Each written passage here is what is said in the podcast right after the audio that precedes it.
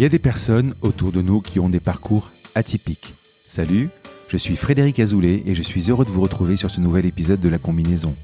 L'idée de ce podcast est de rencontrer des personnalités qui ont eu des destins exceptionnels dans leur domaine. Entrepreneurs, sportifs, écrivains, artistes, je vous fais partager leur expérience, leur parcours lors d'une conversation sans filet. Découvrons ensemble la combinaison des événements qui ont fait leur succès.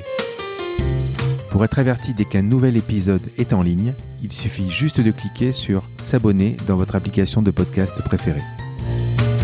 A tout de suite avec mon invité.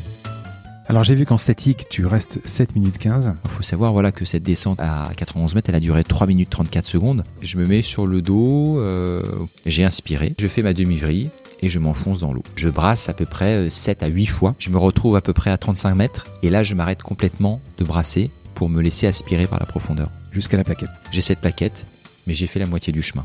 Et j'ai fait, on va dire, la moitié du chemin le plus facile. On regarde jamais où on va. Et de toute façon, autour de nous, il n'y a que du bleu. Donc on a envie de tout sauf de respirer quand on est au fond de l'eau. Partir de parfois 80, 90 mètres, cette ivresse des profondeurs, elle reste avec nous, elle nous poursuit jusqu'à la fin de l'apnée. Bonjour Morgan Bourkis. Bonjour. Tu as 41 ans, tu as été trois fois champion du monde d'apnée en descendant à 91 mètres en 3 minutes 34, dans la discipline du poids constant sans palme. Le grand public a découvert ce sport grâce au film de Luc Besson, Le Grand Bleu. Je dois t'avouer que j'ai pris beaucoup de plaisir à préparer cet épisode. Je ne connaissais pas grand-chose à l'apnée. J'ai trouvé que c'est d'une technicité, d'une précision impressionnante. Mais avant de parler de tes exploits et de l'apnée en général, Morgane, est-ce que je peux te demander de te présenter? Donc je suis un Tourangeau exilé dans la cité phocéenne, puisque j'ai grandi à Jouer-les-Tours exactement, qui est une petite commune euh, dans la banlieue de la, ville de Tours, dans l'Indre-et-Loire, dans le centre de la France.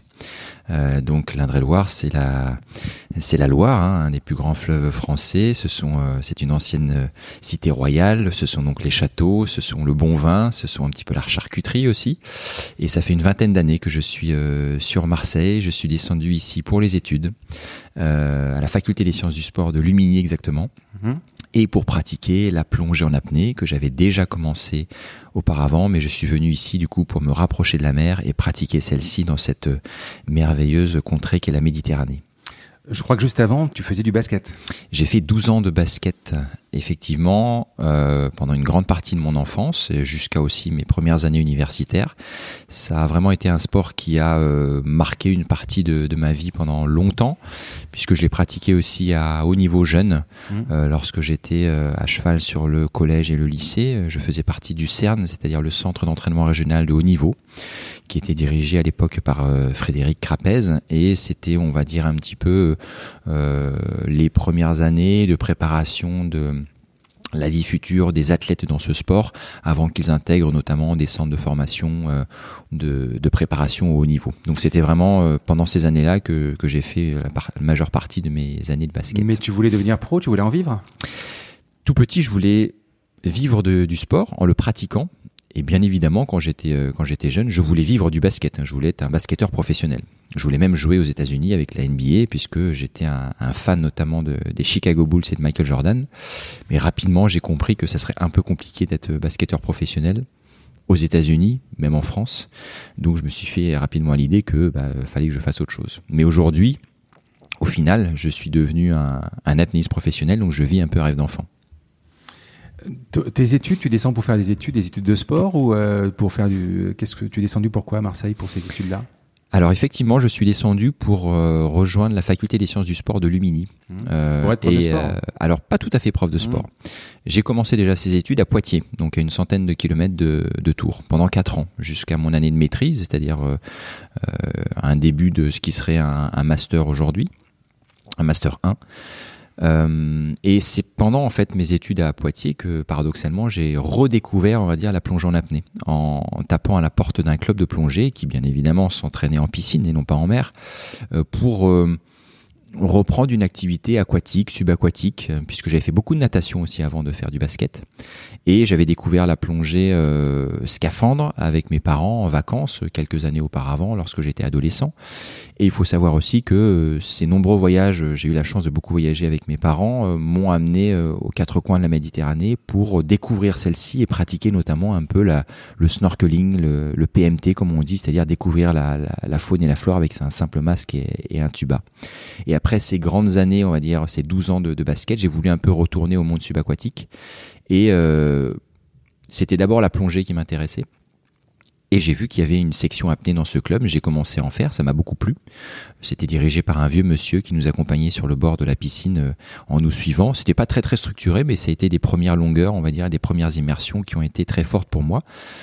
À tel point que j'ai décidé d'en faire un sujet d'étude. Et j'ai commencé, donc du coup, sur cette quatrième année à, Poitiers, à travailler sur la physiologie cardiovasculaire de l'homme en apnée. Et comme je voulais continuer aussi à pratiquer cette discipline et ressentir vraiment les effets de cette discipline à l'intérieur de moi et pas simplement les comprendre d'un point de vue théorique, je suis descendu aussi à Marseille pour continuer ces études et pratiquer cette discipline en mer.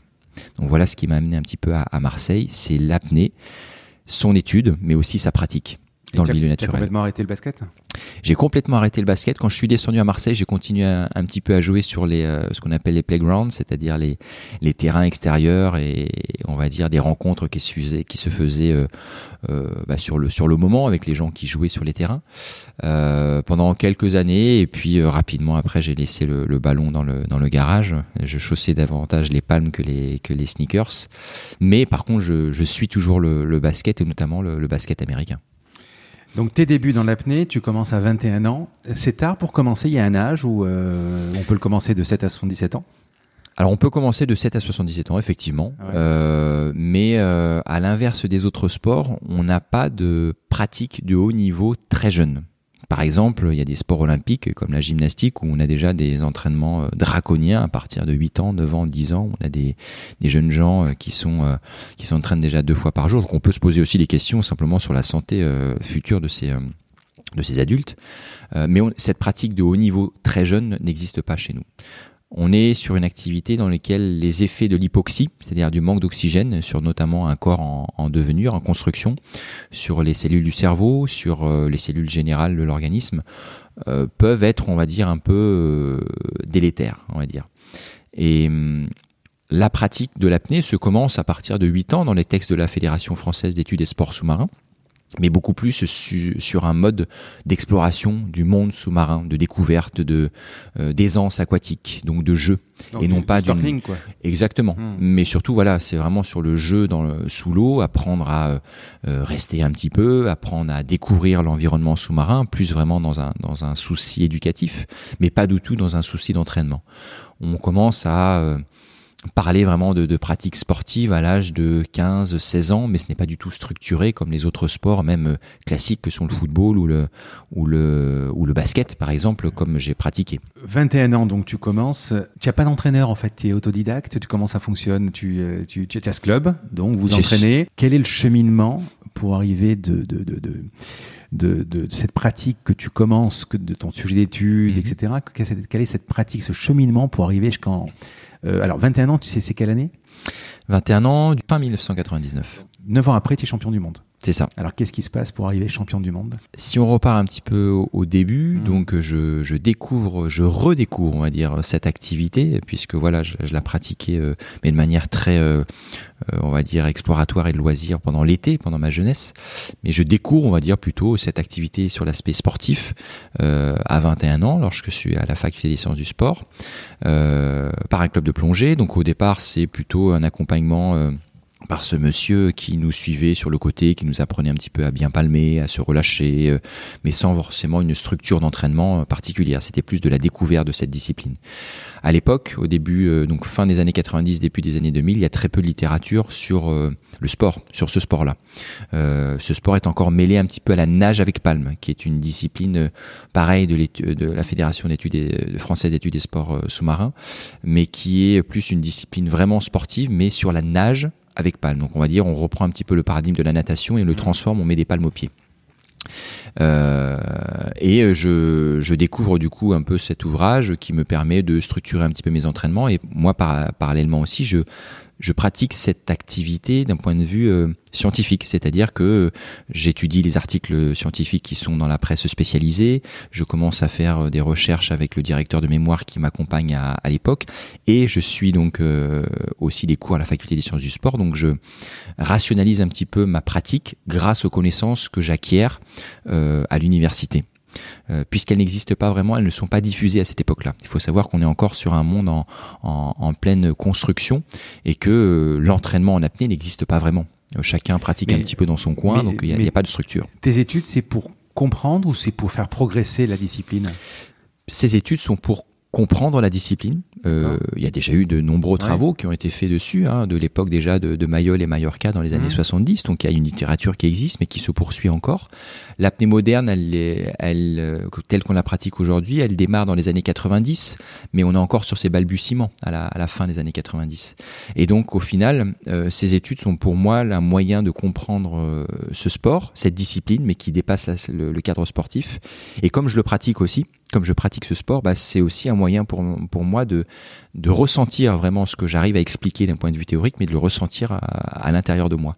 Donc il y a vraiment ce double aspect qui est important pour moi, c'est euh, l'étude scientifique, théorique, et euh, l'étude, on va dire, dans le ressenti, euh, dans la pratique corporelle.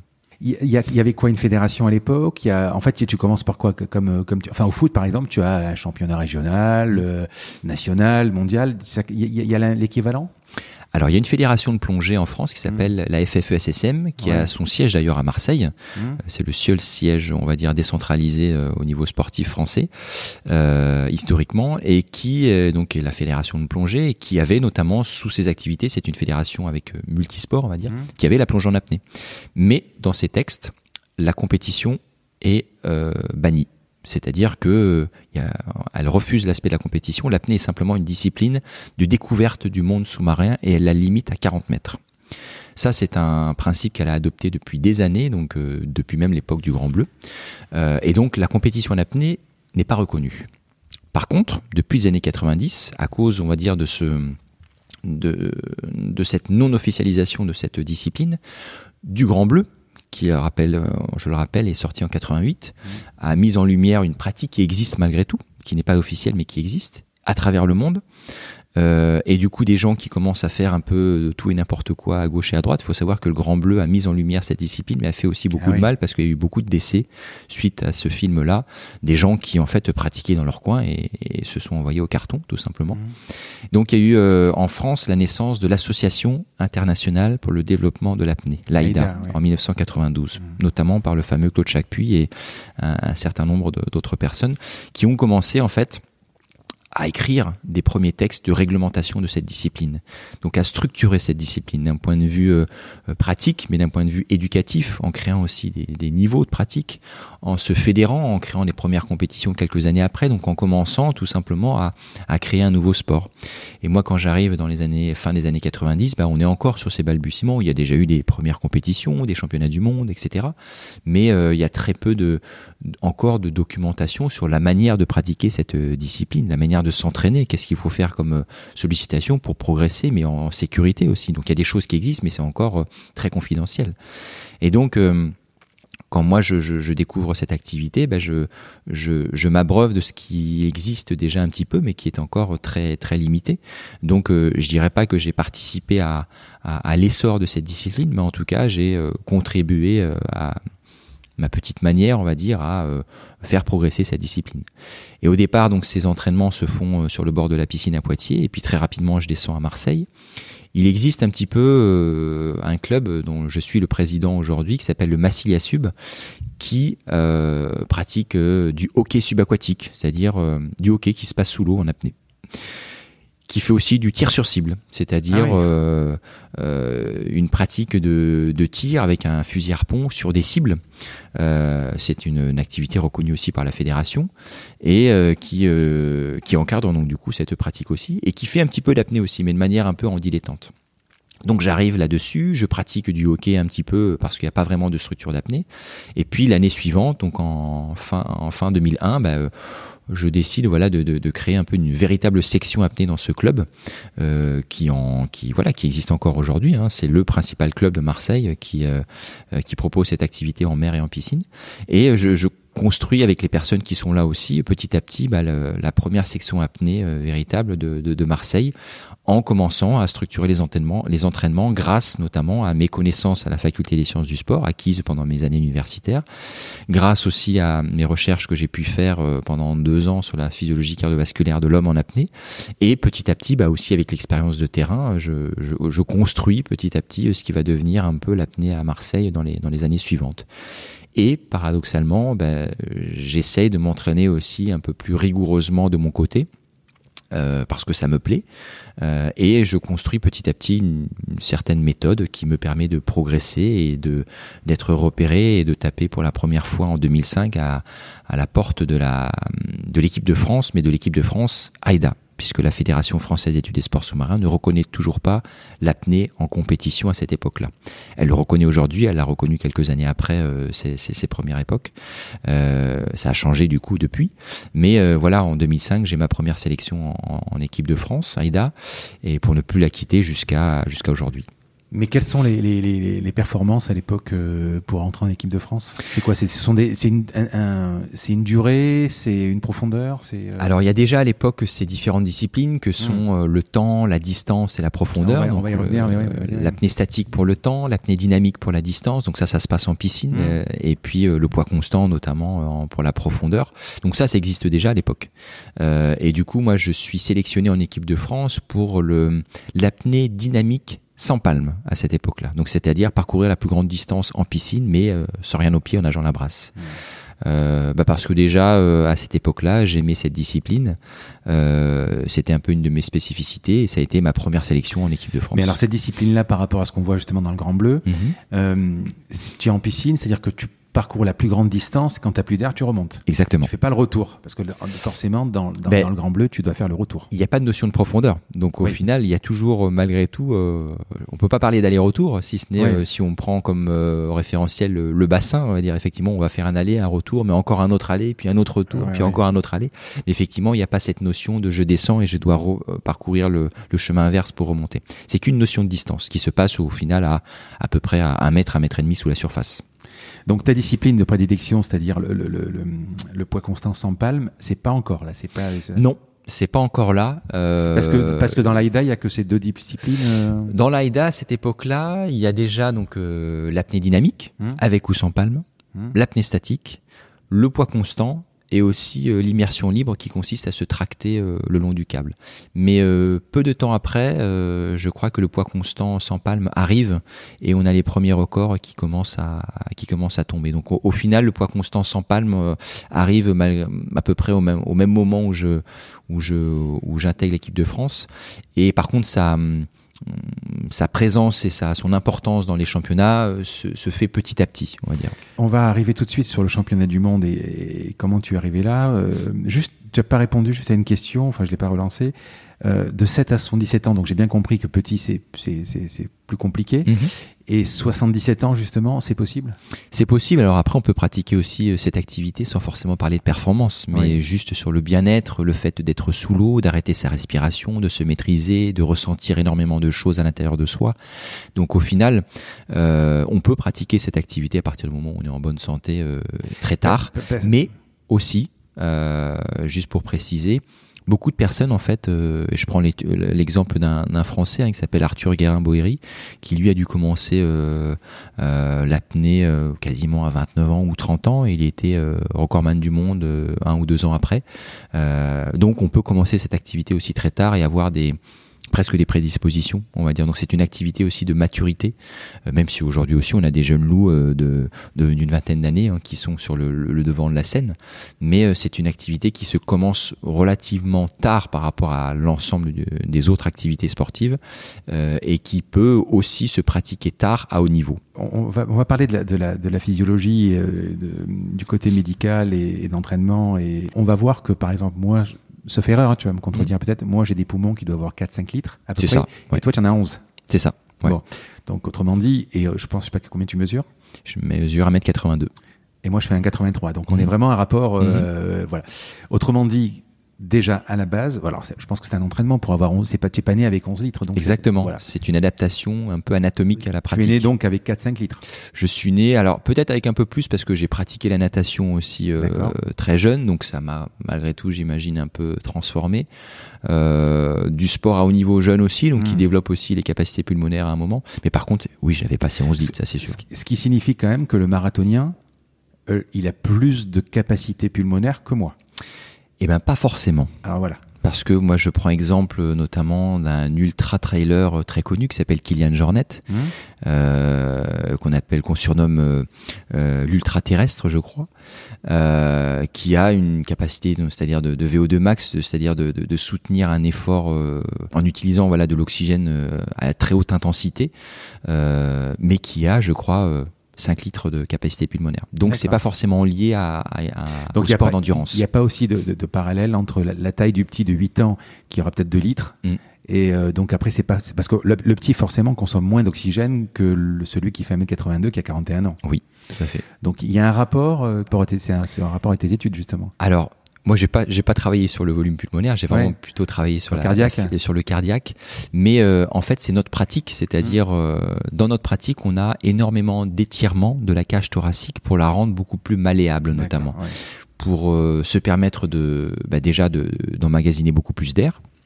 Euh, qui dit plus d'air dit plus d'oxygène, donc une plus grande réserve. hein. C'est comme une voiture avec un, un réservoir d'essence de 30 litres ou de 50 litres. Euh, avec 50 litres, on est censé aller un peu plus loin. Mm. Bah, nous, c'est un petit peu la même chose.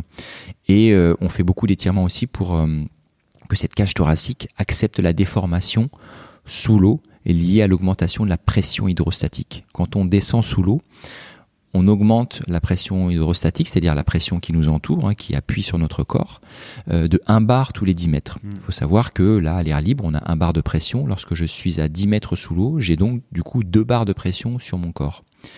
Mon corps, il le, il le, il le soutient, euh, enfin, il l'accepte relativement bien parce que c'est majoritairement euh, euh, du solide et du liquide qui sont incompressibles. Mais on a quand même des cavités aériennes et notamment la, cage thoracique en, en est une importante, déformable parce qu'on a tous un système ostéo-articulaire qui la compose, hein, des côtes, du cartilage, des vertèbres, le sternum. Et donc du coup, euh, bah, ce volume en fait euh, est soumis à la pression et se déforme, s'écrase notamment. Et hum, ces étirements sont là pour euh, rendre cet écrasement beaucoup plus euh, euh, facilité. Il n'y a pas de douleur, il faut le savoir. hein. Quand on descend au fond de l'eau, euh, on n'est pas maso. Enfin, en tout cas, moi, je suis pas maso. Si ça se faisait mal, je descendrais pas. Mais par contre, il faut préparer son corps pour cette déformation. Qu'il accepte très bien s'il est préparé. Il faut savoir que quand on descend à plus de 100 mètres de profondeur, on a plus de 10 fois la pression que l'on a dans une, euh, à l'atmosphère au niveau de la mer sur le corps humain. Donc la, cage thoracique est extrêmement compressée en fait. Et on arrive en fait à accepter cette compression grâce à des étirements très importants qui vont du coup dans un sens pour accepter la déformation, mais qui vont aussi dans l'autre sens pour accepter une, une plus grande, euh, euh, un plus grand volume d'air lorsque l'on lorsque fait notre dernière inspiration. On atteint du coup ces volumes assez importants qui sont une, vraiment une adaptation anatomique à notre pratique. Au- Au niveau du, du- du championnat du monde, donc tu as été, avant ça, tu as été champion de France, tu as été champion d'Europe ou euh, Avant ce premier titre de champion du monde en 2008, euh, j'ai eu des records de France, on Mhm. va dire, en poids constant sans palme notamment. Mon premier, c'était en 2007, donc un an avant. Euh, en 2006, j'ai eu un- une première euh, récompense euh, sur la scène mondiale en équipe. Euh, avec donc euh, mes copains de l'époque Guillaume Néry euh, qui, qui sera vraiment un ami qui va suivre qui va m'accompagner dans ma carrière de- pendant, pendant très longtemps. Et Christian Maldamé donc les, les championnats du monde par équipe c'est un peu comme la, la, la coupe Davis de tennis. C'est-à-dire qu'on est on est trois par par équipe par par nation plus trois femmes éventuellement. Et chacun participe à trois épreuves qui sont les trois grandes épreuves de l'apnée, c'est-à-dire le temps, la distance et la profondeur. L'apnée statique, l'apnée dynamique avec palme et, la- et la- le poids constant avec palme. Donc chacun fait vraiment ces trois épreuves, rapporte des points et à la fin on calcule bien évidemment euh, les points de chaque nation, de chaque équipe. Donc en 2006, j'avais euh, déjà une première euh, récompense en bronze avec mes deux partenaires. Et en 2008, avec ces mêmes partenaires, on gagne du coup le, le championnat du monde par équipe d'apnée à Sharm el-Sheikh en Égypte. donc premier titre important pour toi, 2008, C'est un titre collectif. Collectif. Ouais. D'accord. 2013 c'est le premier titre individuel. Individuel. Alors explique-moi donc. Euh, alors pour arriver donc premier titre 89 mètres, comment ça fonctionne? Est-ce que tu arrives à 60, 70 Comment ça marche? Euh, Alors d'abord est-ce que à l'entraînement pour arriver euh, pour arriver à 89 mètres, est-ce que tu le fais déjà en off pour y arriver ou? Alors ça ça dépend en fait. c'est technique, hein, je l'avais dit. C'est très très technique. 2007, donc moi mon premier record de France euh, qui est à 55 mètres, mmh. euh, que je réalise en juin 2017 à Marseille chez moi, donc mmh. c'était c'était très sympa. Il faut savoir qu'en octobre de la même année, je valide quasiment 68 mètres, donc c'est-à-dire 13 mètres de plus, euh, parce que on est aussi sur une discipline naissante. Euh, moi, je connais pas encore mon potentiel, donc il y a aussi une progression qui est très importante, très rapide. Aujourd'hui, si je pouvais prendre 13 mètres de plus en, en quelques mois, je serais très content, mais c'est pas mmh. du tout le cas. Euh, donc en fait, je progresse très vite, mais ça progresse aussi très vite autour de moi. Hein. Euh, et euh, il y a cette, cette progression importante dans, dans, ces, dans ces premiers mois qui est simplement due en fait à un, un ajustement de la technique, à l'habituation aussi de mon, de mon corps, de mon cerveau, à la répétition, à, à l'appropriation tout simplement de, de, de, de toute cette nouvelle discipline. 2008, c'est un titre de champion du monde par équipe, donc le poids constant sans palme n'en fait pas partie au niveau des disciplines, et je le laisse un petit peu de côté aussi parce que je dois m'entraîner, me préparer, notamment pour ces trois autres disciplines que sont l'apnée statique, l'apnée mmh. dynamique et le poids constant avec palme. 2009, je reviens dessus, je me retrouve déjà à 76 mètres, donc c'est-à-dire euh, encore 8 mètres de plus par rapport à, à 2007. 2010, euh, c'est un autre championnat du monde par équipe. Je laisse un petit peu cette, euh, cette activité de côté. 2011, je valide 80 mètres. On est déjà dans une progression qui est beaucoup moins importante. Le record du monde à l'époque est combien? Le record du monde en 2011 est à euh, un peu plus de 90 mètres, je crois. D'accord. Ouais. Je sais plus exactement, hein, mais euh, non, puisqu'en 2013, tu es à 89, tu es recordman. oui, mais je suis recordman de France toujours, et je suis champion du monde, mais pas recordman du monde. Ah. C'est pas pareil. D'accord, explique. Champion du monde, c'est euh, le meilleur le jour J avec tout le monde qui est présent mais c'est pas forcément la marque absolue, on va dire. C'est euh, c'est bah, aujourd'hui voilà euh, qui va annoncer cela, qui va annoncer tant ou tant, et puis bah, qui va ah réussir. Le record du monde, euh, c'est la plus grande marque absolue, quel que soit le sport. Hein, euh, donc là, en l'occurrence, en poids constant sans palme, c'est 102 mètres. Moi, je suis jamais arrivé à 102 mètres. Par contre, le jour J sur un championnat du monde, bah, j'ai pu éventuellement battre le recordman du monde qui n'était pas dans son jour pour réaliser la même performance, par exemple. D'accord. Un record du monde, ça se prépare et c'est vraiment, euh, c'est très particulier parce que on s'entraîne pour être peut-être le meilleur euh, sur une période, mais qui est difficilement reproductible. Parce que ça demande en fait une abnégation telle que le corps n'est pas forcément prêt et physiologiquement et psychologiquement à refaire cela c'est une marque un peu absolue. Après, on a des, des recordman du monde qui sont capables de battre aussi euh, leurs records parce qu'ils sont vraiment au-dessus du lot euh, et de les battre à répétition. Le meilleur exemple qu'on a eu euh, et qui est très connu, c'est Sergei Boubka dans la, dans la perche, hein, qui lui a battu, je ne sais pas, qui battait en fait ses propres records de 1 cm à chaque fois. Hmm. Pour, pour, descendre à la première fois 89 mètres, tu descends au début 68 et 76, etc. Aujourd'hui, euh, il est 9h du matin. Euh, si je te dis, par exemple, allez, mets, mais alors pas tes pales, non, parce que tu mets ton maillot. Tu, tu, arrives sans entraînement comme ça maintenant, euh, tu pourrais faire 50 mètres? Là, je pourrais faire 50 mètres. Sans problème Oui, oui, sans problème. Sans, problème, tu pourrais descendre à combien? Je dirais euh, la première fois comme ça euh, sur la première séance je pourrais descendre à 50 mètres au bout de trois séances euh, de trois séances 60 euh, et puis euh, un peu plus pour retrouver par contre la marque des 90 il me faudrait quelques mois D'accord. Voilà.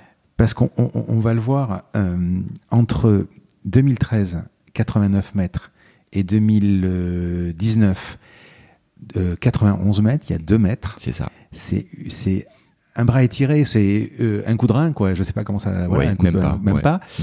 Euh, alors, on, on, va voir aussi que c'est un contrat, hein, parce que c'est pas, tu peux pas, c'est pas un record euh, de vitesse comme tu dis, je vais de plus en plus vite. Il y a un contrat, donc tu t'engages avant de, de plonger, euh, tu t'engages à faire 91 mètres, c'est-à-dire que si tu peux arriver à 92, tu vas pas. C'est ça. J'ai pas, enfin, je ne peux pas y aller parce que le système est, ne, me permet pas d'y aller. Si on pour si des questions de sécurité. Oui, si on explique un peu comment ça se passe, il faut mm. savoir que l'on descend le long d'un câble euh, qui est lesté. Donc en fait, ce câble est une ligne de vie. C'est aussi un guide, hein, tout simplement. On descend pas au milieu du bleu, au milieu de nulle part, euh, pour euh, sans savoir où on va. Et on fait cette annonce au départ pour les questions de sécurité, mais aussi pour des questions en fait de, de suspense de la de la discipline. On, on y reviendra après. Euh, et donc, euh, on descend le long de ce câble. On n'a pas le droit de le toucher, dans cette discipline-là en tout cas. C'est simplement un guide. Euh, et j'annonce 91 mètres au départ. C'est-à-dire que la veille, euh, j'annonce ces 91 mètres euh, à bulletin secret. On reviendra aussi euh, dessus. Mais tu ne l'as jamais fait avant Ça En dépend. off, je, en je peux, off. je peux l'avoir fait euh, ou pas avant. Mais, euh, Non, mais toi- simplement. toi- toi, moi, moi, je l'avais l'avais- jamais fait, par exemple. J'avais fait 90 mètres quelques jours auparavant, mais pas 91. D'accord. Euh, et donc, du coup, ce câble est tendu jusqu'à 91 mètres. Avec une plaquette que je dois décrocher, du coup, Mm. à 91 mètres, qui est accrochée au bout de ce câble. Mm. Et tendu tout simplement avec un lest, euh, voilà, pour qu'il Ah soit ouais, bien ouais. rigide. Euh, mais du coup, je peux pas descendre à 92 mètres, puisqu'il y a rien à 92 mètres. Il y a, il y a le vide en dessous. Et euh, ma plaquette, elle se trouve à 91 mètres. Parce que j'ai annoncé cette euh, profondeur-là. Si je voulais aller plus profond, fallait que j'annonce plus profond. J'ai bien évidemment le droit de tourner avant pour des questions euh, d'oreilles qui ne passent pas. Il y a quelqu'un qui est à pas envie. 91 mètres qui t'attend? J'ai personne, je suis tout seul. Ouais. Depuis, depuis quoi 65 mètres, c'est ça?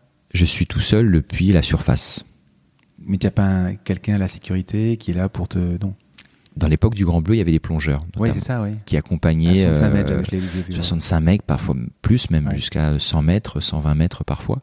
On s'est aperçu qu'au final, euh, c'était dangereux pour les plongeurs déjà, parce que c'est plus euh, dangereux d'envoyer un plongeur à 100 mètres qu'un apnéiste prêt à 100 mètres. Il y a les paliers de décompression, il y a des mélanges gazeux, il y a des temps à respecter.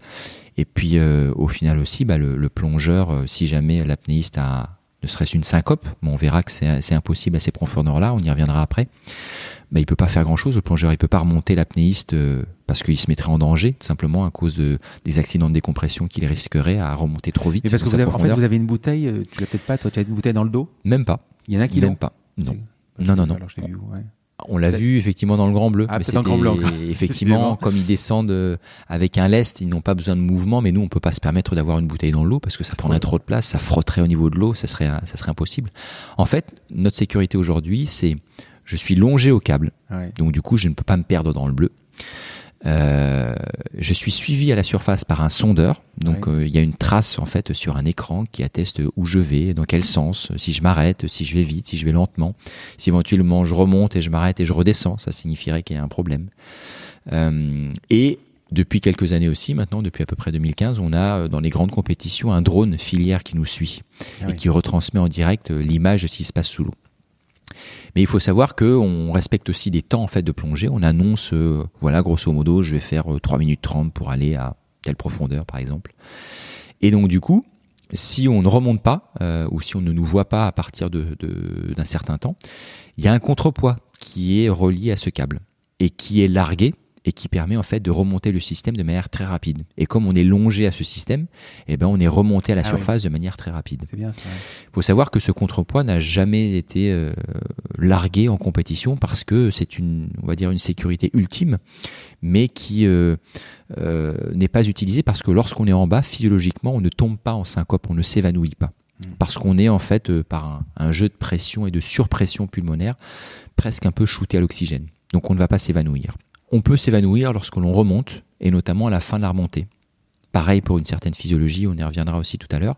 Et donc, on a des apnéistes de sécurité qui nous accompagnent à la fin de notre montée, qui euh, viennent nous chercher à 30 mètres et qui nous accompagnent, qui nous suivent sur les 30 derniers mètres pour pallier éventuellement à une perte de connaissance qui là par contre peut survenir sur ces derniers mètres et qui arrive parfois dans les compétitions. Euh, moi ça m'est jamais arrivé en compétition par exemple, mais euh, ça arrive, je dirais malheureusement parfois régulièrement sur des compétitions que certains athlètes bah, ne maîtrisant pas en fait leur performance euh, euh, s'évanouissent majoritairement on va dire à la surface mais parfois un peu sous l'eau et à ce moment-là ils sont pris en charge par ces apnéistes qui les remontent. J'ai vu aussi qu'il fallait valider la performance avec un signe. Oui. Euh, euh, sinon, c'est pas bon. Exactement. Lorsque je suis à la surface, c'est très précis. Aujourd'hui, j'ai 15 secondes pour reprendre ma respiration, enlever mon équipement facial, donc ça peut être un masque, ça peut être un simple pince-nez, Mhm. ça peut être des lunettes pour certains, euh, lunettes euh, de natation, Mhm. faire le signe international euh, Le avec, avec le, rond, voilà, le, le pouce et l'index joints, le signe international qui veut dire OK, et dire la phrase I am OK. Ah oui. Tout ça dans cet ordre. Équipement, signe, phrase. Et pas l'inverse. Et pas en même temps. Ce qui atteste en fait simplement que vous maîtrisez votre apnée. Parce que euh, on pourrait très bien aussi, euh, et euh, au départ c'était un petit peu le cas, euh, descendre, euh, aller chercher sa plaquette, remonter, j'ai réussi et tomber en syncope. Ça ferait pas très propre pour notre discipline. Donc aujourd'hui, on met ce protocole, on a mis ce protocole en place pour montrer que bah il faut être quand même un peu frais pour faire ces euh, trois actions motrices l'une après l'autre dans le même ordre et avec face au juge en étant filmé et en 15 secondes, pas en 15,1. En 15,1, vous êtes disqualifié. D'accord. C'est pour montrer la fraîcheur, au final, que l'on maîtrise sa, sa performance. Donc 2019, euh, 91 mètres. 2020, 2020, euh, tu as déjà le contrat ou euh, non, j'ai pas, j'ai pas de contrat euh, sur cette, euh, sur cette année. Euh, alors, si on revient Ce sur que la j'appelle le contrat, c'est-à-dire te dire 92, 93, quoi. Non, alors, si on revient effectivement sur entre 2013 et 2019, 19. donc c'est-à-dire 6 ans et simplement 2 mètres, bah, c'est-à-dire que moi, euh, je suis peut-être aussi euh, aux limites de ma physiologie euh, sur cette discipline, peut-être aussi simplement aussi aux limites de mes euh, capacités d'entraînement et de la logistique que je mets en place. Peut-être que si je mettais autre chose en place, euh, peut-être que je progresserais plus. Après, je, je, je compose aussi avec ma réalité. Mais euh, c'est vrai que, par exemple, les 91 mètres réalisés le jour de la compétition, j'étais à ma limite. Les 90 mètres réalisés 5 jours auparavant, je n'étais pas à ma limite. C'est-à-dire que j'avais ce jour-là, non pas simplement un mètre de plus, on va dire euh, sous le pied, mais euh, je dirais 3-4 mètres de plus. Par contre, le jour de la compétition, lié au stress, lié aux conditions, euh, lié à l'engagement, euh, à la pression de l'événement, euh, à la possibilité d'avoir un titre mondial aussi, fait que bah, une partie de cette énergie est liée à la gestion de ce stress et l'autre partie du coup à la performance et du coup il y en a un petit peu moins. Euh, donc peut-être que dans les conditions cinq jours auparavant, j'aurais peut-être pu faire 93 ou 94 mètres. Par contre, le jour de la compétition, je sais que j'avais pas un mètre de plus. Oui, parce que ce qu'il faut comprendre aussi, c'est que tu descends à 91, mais il faut que tu remontes au 91. C'est ça. On va y revenir sur la descente, sur la partie Mm. descente. Mm. Ouais. Tu, tu es pro, donc euh, tu, tu l'as dit, c'est tu, tu, tu vis de ça? Oui. Ça gagne de l'argent? Enfin, c'est-à-dire, c'est c'est un sport qui est rémunéré euh, quoi par les sponsors ou par la, il y a la fédération Il y a quelque chose? Alors, à l'inverse des sports majeurs, euh, on n'est pas salarié d'un club, euh, Mhm. comme à l'OM par exemple. Mhm. Donc euh, ça, ça n'existe pas chez nous. Euh, la fédération éventuellement prend en charge les euh, déplacements sur les championnats du monde, Hum. mais ne rémunère pas ses athlètes. Ou elle commence à les rémunérer euh, lorsqu'ils gagnent des titres, qu'ils ont des résultats à l'international. Mais attention, on est sur quelques centaines ou quelques petits milliers d'euros. Donc euh, de quoi juste éventuellement euh, couvrir un déplacement ou quoi que ce soit. Mais pas du tout sur une Enfin, c'est pas- capacité de pouvoir en vivre. Donc aujourd'hui, moi j'ai été trois Quelques fois milliers d'euros, tu veux dire sur l'épreuve, pas sur, sur le- l'épreuve, mensuel, évidemment. Oui, Moi, par ouais. exemple, la fédération internationale m'a donné 1500 euros sur mon titre de champion du monde. Et ça, c'est tout récent. Mmh. Euh, c'est cette année. C'est-à-dire qu'en 2016, 15, 14, euh, il n'y avait rien. Euh, et on- encore une fois, on est sur 1500 euros. On n'est pas sur 15 000 ou 150 000 euros comme dans d'autres- sports. Euh, et, et donc, du coup, moi, euh, mon premier titre de champion du monde en 2008, j'ai gagné un très beau sac de sport. Hum. C'était la réalité de notre discipline et c'est encore la réalité de notre discipline aujourd'hui. Donc gagner de l'argent par l'apnée, c'est très compliqué. On va dire, euh, donc déjà, je n'en gagne pas si je suis champion du monde ou si je bats un record du monde. Donc aujourd'hui, moi, mes sources de revenus, ce sont effectivement euh, des sponsors. Donc je suis ambassadeur pour euh, diverses marques très variées, que ce soit du secteur de l'horlogerie ou, de la problématique RSE des, des entreprises. Donc c'est très très varié. Je suis aussi instructeur international d'apnée, donc je fais des stages avec mon nom qui représente une certaine manière de pratiquer l'apnée. C'est pas mon activité principale, mais euh, elle, euh, elle m'aide aussi tout simplement financièrement dans l'année. Je fais des conférences en entreprise sur divers thèmes de management, bien évidemment avec mon histoire, avec ma particularité. J'arrive pas en tant que rugbyman, donc le collectif et la gestion de l'équipe, ça va pas être forcément des thèmes que je vais aborder. Quoique, on descend jamais seul, hein. on est toujours encadré, on est toujours accompagné. Mais, euh, voilà, ce sont des thèmes euh, différents sur la motivation, sur le dépassement de soi, sur la gestion du stress. Et, euh, et parfois aussi, ça m'arrive, par exemple, d'être cascadeur sous-marin dans des films. Euh, un des derniers en date, c'est par exemple Le Chant du Loup. Euh, Ouais. Euh, C'était très sympa d'ailleurs, donc ce sont des toutes petites expériences, hein, mais du coup je profite aussi de mes capacités pour faire du doublage sous-marin pour des séquences, donc ça c'est assez Ah, bah, amusant. je l'ai- je l'ai vu il y a pas longtemps. Il est plus, je crois qu'il Voilà. passe sur Canal en ce moment. Ouais. Tu faisais quoi alors à quel moment? Et ben un moment sur les scènes finales, notamment lorsqu'il y a euh, l'émergence du sous-marin, Hum euh, et ben les scènes de loin c'est moi. D'accord. Ah, sur, pour la petite anecdote aussi, les vieux croulants avec Eddie Mitchell. Ah oui. Lorsqu'à un moment il est sous l'eau, bah, c'est moi. Donc c'est assez marrant, c'est assez marrant de, de pouvoir participer dans, au cinéma sur des petites scènes comme ça. Euh, mais voilà, de toute façon c'est très anecdotique. Hein. Mais euh, aujourd'hui voilà, c'est je vis de mon image d'apnéiste, de champion du mmh. monde, euh, indirectement, on va dire. Pas directement grâce à mes, grâce à de l'argent récolté parce que j'ai battu un titre où je suis recordman du monde. Alors, pour le championnat du monde, tu concours dans, donc, dans la catégorie qui s'appelle le poids constant sans palme. Il mhm. faudrait que tu me l'expliques. Euh, c'est considéré un peu comme la, reine des disciplines. Euh, pourquoi ce choix et euh, pourquoi poids constant? Alors pourquoi ce choix d'abord? Parce que moi je suis ancien nageur et spécialiste de la brasse, hmm. notamment.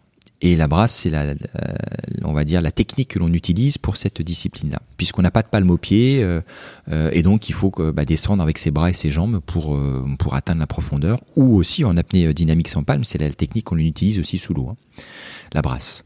Donc moi j'ai cette spécificité technique, peut-être par rapport aux autres, de l'avoir travaillé tout simplement lorsque j'étais jeune, d'avoir été même spécialiste de cette discipline quand j'étais jeune. Hein. J'étais champion départemental, champion régional euh, euh, en brasse, euh, en 50 mètres et 100 mètres brasse. Donc, du coup, j'ai cet avantage technique. Moi, je dis toujours que je suis pas forcément le meilleur apnéiste du monde. Hein. C'est pas moi qui tiens le plus longtemps sous l'eau. Par contre, techniquement, j'ai peut-être cet avantage qui me permet bah, de moins consommer d'aller peut-être plus vite et au final bah, de me hisser sur la hiérarchie mondiale parce que j'ai cette spécificité technique avec moi, on va dire. Euh, donc la brasse, c'est particulier. Vous vous déplacez euh, grâce à vos bras, vos jambes. Donc vous faites un petit peu euh, corps avec l'élément. Vous ressentez l'élément au niveau de, vos mains notamment, qui, qui, est un endroit où on a beaucoup de terminaisons nerveuses. Donc on va dire que le, les sensations de glisse et les sensations d'appui sur l'eau sont, très euh, décuplées dans cette discipline. À l'inverse que lorsque je porte une palme ou une monopalme, bah, par exemple, donc c'est un, artifice qui est avec moi au bout de mes pieds. Donc, euh, bien évidemment, on ressent de la vitesse, on ressent euh, des sensations très grandes aussi euh, au poids constant avec palme, mais le rapport à l'eau est peut-être un peu un peu différent. Donc ça, c'est une des raisons pour lesquelles j'ai choisi cette, cette discipline. Pourquoi poids constant? Et pourquoi poids constant? Bah, Tout simplement parce que, à l'inverse du grand bleu, où on descend notamment avec ce qu'on appelle une gueuse, c'est-à-dire mmh. un lest très lourd qui fait à peu près une trentaine, une quarantaine de kilos, que l'on laisse au fond et qu'on et l'on remonte avec un poids, euh, avec souvent avec un, parachute notamment. Euh, ça, cette discipline, on appelle le poids variable parce qu'on descend lourd et on remonte léger. Nous, on a le droit d'emmener un poids avec nous, mais par contre, il faut le remonter. Donc en général, on emmène 1 kg, 2 kg, 3 kg éventuellement.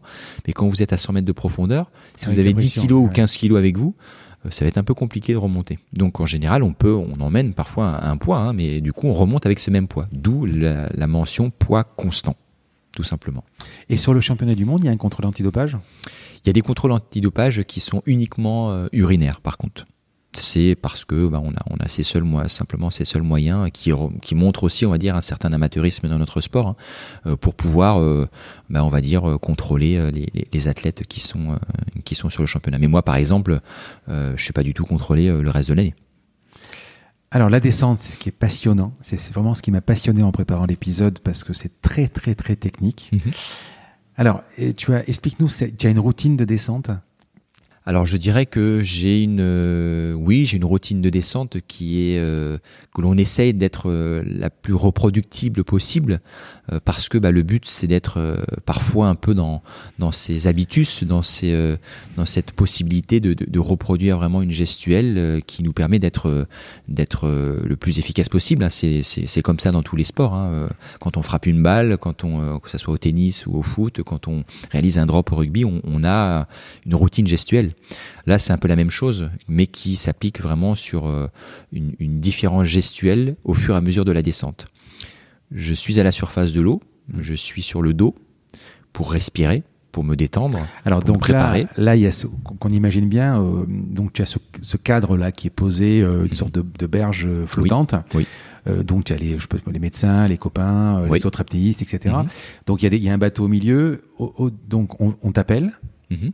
Alors d'abord, avant la, de descendre, je pense que tu vas faire de l'oxygénation, ce genre de choses, des exercices. Hein. en fait, ça fait partie de ma préparation, on va dire. on va reparler de la préparation. Mon échauffement. Voilà, tu as ton, échauffement. Ensuite, on, t'appelle. Tu es, alors dans le Grand Bleu, on le voit, tu es assis sur la berge. Mhm. Par contre, toi, tu te mets sur le dos dans l'eau, c'est ça? Oui. Je me mets sur le dos euh, pour libérer en fait mes voies aériennes aussi, pour libérer ma cage thoracique, parce que même à la surface de l'eau, le fait d'avoir par exemple de l'eau au niveau du cou et les poumons immergés fait qu'on ressent déjà la pression sur euh, sa cage thoracique. Donc on respire moins bien par exemple dans cette Donc, tu es position. à l'horizontale. Donc je suis à l'horizontale pour avoir les poumons le plus proche de la surface, pour qu'ils soient libres de, de bien fonctionner, tout simplement. Je suis sur le dos parce que bah, du coup euh, je respire euh, face en dehors de l'eau, parce que j'aurais pu être aussi sur le ventre et respirer avec un tuba. Mhm. Mais avec un tuba, euh, l'espace mort anatomique est prolongé, c'est-à-dire euh, euh, la conduction de l'air euh, dans un, on va dire dans un tube dans lequel il n'y a pas d'échange. Donc c'est le cas de la bouche, c'est le cas de la trachée, c'est le cas des bronches, et allongé avec ce tube que l'on a en bouche. Donc au final, il y a un renouvellement de l'air qui est un peu plus euh, euh, limité quand on répond, quand on respire avec un tuba. Donc euh, du coup, je me mets sur le dos, je n'ai pas de tuba en bouche et j'ai directement l'air qui euh, qui rentre par euh, mes voies aériennes et qui Mais mes c'est poumons. c'est ta technique ou c'est celle de tout le monde hein C'est la technique majoritaire, on va dire. Certains utilisent encore le tuba, mais c'est majoritairement euh, la, la plupart des gens se préparent sur le dos, voire en station verticale, mais la tête hors de l'eau. Voilà. Cette station horizontale me permet d'être très relâché. Et bien évidemment, j'ai une heure de passage. Donc j'ai un compte à rebours. Combien de temps euh, de, à peu près euh, de- Ben, j'ai une heure de passage, donc par exemple si je passe à 10h35, j'ai accès en général à, à mon câble de descente 5 minutes avant.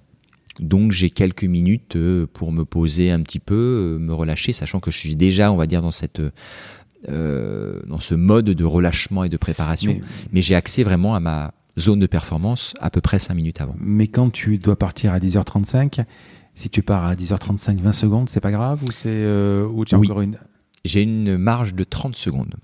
Par contre, ouais. j'ai vraiment pas le droit de partir à 10h34 et 50 secondes. hein. Sinon, je suis disqualifié. Par contre, je pars à 10h35 ce qui te laisse le temps de prendre ta bonne respiration. C'est ça, de prendre ma bonne respiration. Euh, j'ai cette fois-là, j'ai cette latitude de 30 secondes. On sait jamais, je pourrais aussi avoir une petite vaguelette qui va euh, m'asperger la bouche, faire une, une inspiration euh, du coup pas très euh, euh, optimale. Donc du coup, je, je me reconcentre et puis j'ai le temps de reprendre une dernière inspiration. Mais par contre, à 30 secondes, il faut que je sois parti. Tu te retournes, comment tu fais? Du coup un demi-tour sur le côté? Je fais un demi-tour sur le côté, donc on va dire une vrille, donc demi-vrille. Tu as inspiré, J'ai inspiré, tu as rempli tes 11 litres, c'est ça. voilà. Tu fais Et je fais ma demi-vrille et je fais ce que l'on appelle le canard, comme l'animal. Donc c'est-à-dire que je mets la tête la première dans l'eau, grâce à mes bras, grâce à une flexion de mon buste, et mes jambes se lèvent et je m'enfonce dans l'eau. Et là, du coup, part la première phase, débute la première phase, c'est-à-dire euh, l'extraction de la surface. À ce moment-là, c'est la poussée d'Archimède qui l'emporte, c'est la flottabilité. Donc si j'arrête de, si j'arrête de, de brasser, si j'arrête de palmer, si je suis en poids constant avec palme, je remonte. Donc euh, du coup, je dois lutter un petit peu contre cette euh, force euh, physique qui fait partie de- du milieu aquatique euh, pour la vaincre. Et donc du coup, j'aide la gravité, celle qui euh, m'entraîne vers le fond, par mes propres mouvements. Donc moi, je brasse euh, avec mes bras et mes jambes, et euh, je brasse à peu près euh, 7 à 8 fois pour atteindre la zone dans laquelle la gravité l'emporte sur la poussée d'Archimède. C'est-à-dire où je peux me permettre de descendre tout seul et de couler tout seul sans effort. Alors 7 à 8 fois, est-ce que ça dépend Alors dans l'air par exemple, on le sait, il y a une question de pression. Oui. euh, voilà. Est-ce que dans l'eau, il y a une question de pression? Est-ce qu'en fonction si tu vas tu vas par exemple plonger à, à Marseille ou à Chamianchek ou peu importe, est-ce que l'eau peut avoir une différente pression qui qui te fait améliorer ce delta de dire 7 ou 8 fois ou c'est toi qui décides 7 ou 8 fois? Parce qu'on est tous euh, enfin je veux dire, quand on fait une routine, il faut le faire 7 fois, on le fait 7 fois quoi. Donc euh, pourquoi 8 Alors pourquoi 7 ou 8 Euh, Alors il y a effectivement parfois des différences de densité au niveau de la mer, entre la mer Rouge, beaucoup plus salée, entre la mer Ah oui, Atlantique, sais, moins ouais. salée que la mer Méditerranée aussi. Donc on a parfois cette densité, cette flottabilité qui euh, sont modifiées. Attention, c'est pas euh, des rapports de il faut que je rajoute 3 kilos pour vraiment couler en mer Rouge alors que j'ai besoin que d'un kilo en Méditerranée. Pas du tout. Mais on a une petite influence là-dessus. On a aussi, du coup, euh, la flottabilité et fait partie, bien évidemment, et euh, au niveau pulmonaire, mais aussi au niveau de la combinaison que l'on porte. La combinaison qu'on porte est une membrane de néoprène avec des petites bulles d'air à l'intérieur, qui nous fait flotter. Si j'ai une combinaison de 5 mm, comme c'est le cas en ce moment en hiver, j'ai beaucoup flotté. Si j'ai une combinaison de 1 mm, comme c'est le cas en championnat dans les eaux plutôt chaudes, je vais beaucoup moins flotter. Donc il y a aussi cet impact de la combinaison sur la manière dont euh, mes mouvements, l'efficacité de mes mouvements. Si je fais 5 euh, mouvements avec une, combinaison de 5 mm, je serai pas du tout à la même profondeur que si je fais 5 mouvements avec une combinaison de 1 mm. Je serai beaucoup plus profond avec une combinaison beaucoup plus fine, je flotte moins. Et il y a aussi bah, le fait que oui, on essaie d'être reproductible le plus possible, mais on reste humain. Et bien parfois, bah, mes bras vont être peut-être un peu moins efficaces que sur un autre jour. Donc dans le ressenti, je vais euh, me permettre de faire une brasse supplémentaire pour me retrouver dans cette zone où je vais commencer à couler. Et, entre chaque brasse, il y, a un temps? Parce qu'en fait, tu vas jauger, à un moment, tu vas. En fait, pour bien expliquer aux auditeurs, tu fais ces sept brasses et après tu coules en fait. C'est ça. Donc tu euh, après cette, la septième brasse qui, qui, est celle de ton protocole, et après tu vas te poser la question si tu en fais une huitième ou pas, tu, tu, tu, tu, tu écartes, tu, tu, tu, commences à couler, et est-ce que tu sens que tu coules, ou tu te dis, allez, encore une? Parce que je pense que ton ennemi numéro un, forcément, on va le voir tout à l'heure, c'est l'oxygène. Plus tu fais des brasses, plus tu, euh, plus tu consommes d'oxygène. Voilà. Exactement. Donc, euh, à un moment, tu sens, entre deux brasses, il y a combien de temps? Alors, en fait, entre la première et la deuxième brasse, oui, pas les ou la cinquième et la sixième brasse, il n'y a pas le même temps. Eh oui parce que bah, déjà la flottabilité n'est pas la même. Hmm. Donc il faut savoir que euh, dans la configuration où j'étais en, septembre 2019, je commence à couler à peu près à une vingtaine de mètres. Donc potentiellement je pourrais m'arrêter de brasser à 20 mètres. Sauf que je coule mais c'est pas très rapide. La gravité l'emporte sur la poussée d'Archimède, mais c'est encore assez faible. Donc au final, les deux autres brasses que je vais faire, qui vont m'emmener entre 30 et 35 mètres, vont être déjà plus des brasses d'accompagnement. Elles seront beaucoup moins puissantes que celles de la surface, par exemple, parce qu'il y a déjà ce phénomène de coulée qui intervient. Par contre, je vais quand même devoir les faire pour gagner un petit peu de temps et me retrouver plus rapidement à 35 mètres, où là, je sais que je vais vraiment couler comme il faut. Donc, euh, l'intensité déjà de ces euh, sixième et septième brasses sera pas du tout la même que celle de la première et de la deuxième, qui elles doivent être beaucoup plus puissantes pour vaincre vraiment la flottabilité. Et comme il y a cette flottabilité qui est importante dans les premiers mètres, bah, entre la première et la deuxième et la troisième, il y a un temps qui est assez court, mais entre la sixième et la septième, bah, il y a déjà euh, beaucoup plus de temps, puisque je peux me permettre après euh, la sixième brasse de couler un peu plus, puis de remettre en place mon mouvement et de faire cette septième brasse. Donc elles sont beaucoup plus espacées dans le temps et elles sont aussi beaucoup moins intenses que les premières. Je me retrouve à peu près à 35 mètres et là je m'arrête complètement de brasser pour me laisser aspirer par la profondeur. Jusqu'à la plaquette. Exactement. Dans cette phase en fait où on coule seul, on l'appelle dans notre jargon la chute libre comme ceux qui font du parachutisme ou qui font du base jump. Parce que euh, les sensations en fait de vol sont un peu les mêmes. Alors bien évidemment, les vitesses sont beaucoup moindres. Hein. Par contre, comme on est dans un milieu qui est 800 fois plus dense que l'air, on a des sensations euh, très grisantes parce que l'eau frotte sur euh, les mains, sur le visage, sur le corps, même si on a une combinaison, et on ressent en fait ces sensations de vitesse. Il faut savoir que euh, 3, 4 ou 5 km heure sous l'eau, c'est énorme. Euh, les frottements sont très intenses et potentiellement, euh, euh, lorsqu'on a un scooter sous-marin et qu'on va à 5 ou 6 km heure sous l'eau, le masque est arraché. Donc nous, on va dans des euh, on va dire des, des, vitesses qui sont moindres, mais par contre ces sensations sont très grisantes parce que les frottements de l'eau sur le corps euh, renforcent, on va dire, ces sensations de vitesse, même si elles sont faibles. Oui, parce que j'ai calculé donc 91 mètres en 3 minutes 34. Si tu rapportes 100 km heure. Alors il faut savoir qu'il y a 91 mètres dans un sens et oui, voilà, et dans l'autre. Donc, en fait, ce qui fait 5 km heure. 182 mètres. C'est ça, 5, km, c'est énorme. Ouais. Surtout que, surtout que, alors, à mon avis, tu dois descendre beaucoup plus vite que ce que tu dois remonter. Oui. C'est-à-dire qu'à un moment, tu dois, tu descends à combien euh... On est plutôt, alors nous, on, on, chiffre plutôt sur des sur des mètres par seconde en général, et moi je sais que je descends à un moment à entre 1,1 et 1,2 mètres par seconde. En monopalme, on est plutôt parfois sur du 1,3, 1,4, 1,5. On va plus vite, euh, et du coup les sensations sont encore plus grisantes. Fois 3,6, ça va faire 7 km/h à peu près, quoi. Oui, on est à peu près là-dessus. Ah oui, quand même. J'ai vu un, un, reportage qui était sympa sur euh, sur Envoyé spécial c'était Guillaume Néry, ton, ton, ami, mm. euh, il disait à un moment, alors est-ce que c'est ton cas aussi, je regarde pas en bas, et d'ailleurs quand je remonte, je regarde pas en haut non plus. On regarde jamais où on va, jamais. Pourquoi? Déjà, il faut savoir que la plupart d'entre nous, on ne porte pas de masque ni de lunettes. Donc en fait, on n'a rien sur les, sur les yeux. Et donc quand on ouvre les yeux, on voit trouble. Et de toute façon, autour de nous, il n'y a que du bleu. Et le câble jaune. Et le câble jaune ou blanc. Hmm. On a, on a rien autour de nous, on est au milieu de nulle part. En fait. Qu'à 100 mètres, il, il, fait, il fait encore, il y a encore. Euh, oui, c'est bleu foncé quand même, non? Il y a oui, alors c'est plus foncé qu'à la surface, bien évidemment, mais on voit très bien. En Méditerranée, chez nous, il n'y a pas besoin de lumière pour voir ce qui se passe à 100 mètres de profondeur. 150 hmm. mètres, c'est un peu différent. Ça commence à être beaucoup plus sombre. Mais à 100 mètres, oui, c'est très bleu. Et euh, oui, on ne regarde pas parce que bah, il y a rien à voir. On voit trouble et euh, on est au milieu de nulle part et on ne se projette pas en fait sur là où on doit aller, on essaye d'être vraiment dans l'instant présent. C'est pas une question d'angoisse. Hein c'est pas une question d'angoisse, c'est vraiment une question d'aborder en fait tout simplement la discipline. Qu'est-ce que je dois faire à tel moment? Et notamment, euh, on a quelque chose de très important à gérer, c'est la compensation.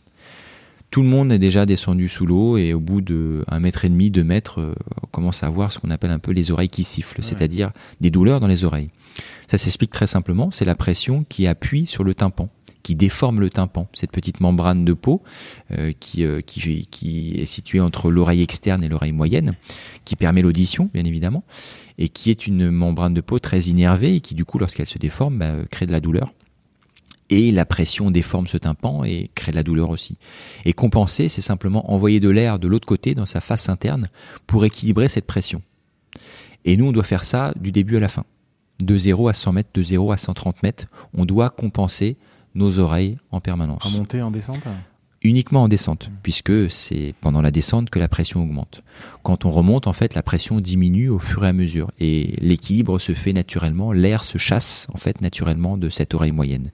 Mais ce souci technique, en fait, c'est peut-être euh, le, principal euh, euh, objet, on va dire, et de préoccupation pendant la descente.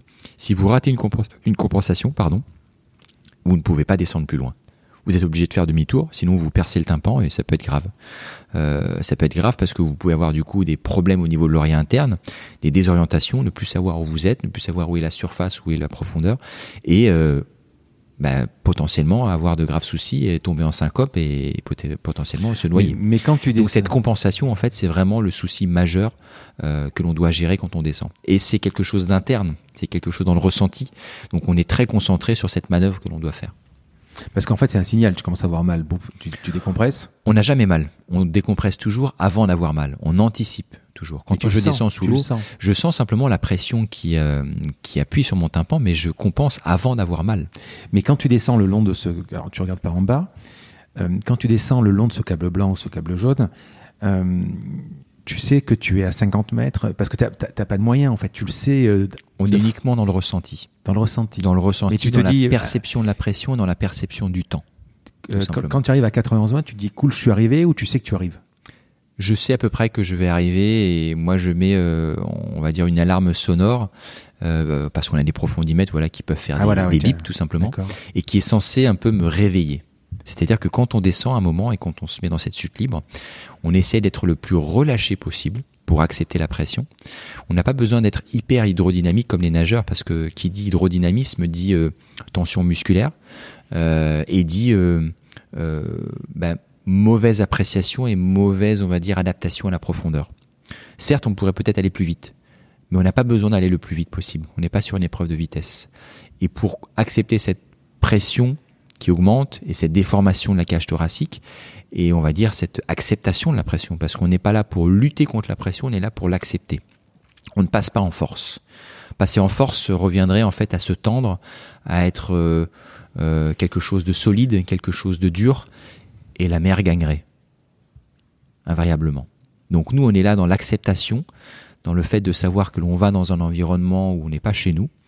Et pour pouvoir être adapté et évoluer les quelques temps qui nous sont possibles, les quelques minutes qui nous sont possibles dans cet environnement, il faut être le plus relâché possible. Et ça demande tout simplement à être un petit peu à un moment euh, comme un chamallow, comme un chewing-gum, donc accepter d'être un petit peu, euh, non pas renfermé sur soi, mais euh, vraiment un petit peu replier entre guillemets sur soi pour accepter être le plus relâché possible. Et parfois, bah, on peut fermer les yeux pour descendre et se laisser aspirer par la profondeur. Et cette alarme est simplement là pour moi, en tout cas, me réveiller un petit peu, me dire que la plaquette arrive, redresse-toi un peu, regarde la corde, accroche-toi à celle-ci pour faire ton virage, prendre la plaquette et faire ta seule traction qui t'est permise sur ce câble au fond, proche de la plaquette, pour pouvoir commencer ton, ta remontée. Guillaume dit un moment, euh, dans ce reportage toujours, il dit euh, cette descente, c'est le meilleur moment. Pour tous, c'est le meilleur moment. C'est le moment le plus grisant parce qu'on ne fait rien, on descend tout seul. Les sensations euh, sensorielles, le système somesthésique, la kinesthésie sont complètement bouleversées en fait par ce milieu très dense, par ces frottements et par la physiologie aussi qui s'adapte complètement en fait à la situation. Il faut savoir que notre corps peut s'adapter à cette euh, privation d'oxygène, à ce milieu hyperbare, euh, à ce milieu hostile, bien évidemment. Mais il met en, nombre, en, exergue un certain nombre d'adaptations physiologiques pour se permettre en fait de survivre dans cet instant. Alors qu'est-ce qu'il fait? Il, diminue son rythme cardiaque, il ferme l'ensemble de ses vaisseaux périphériques, ses artères, dans ses membres euh, supérieurs, inférieurs, dans les organes de la digestion qui ne sont pas essentiels à, à cet instant de survie.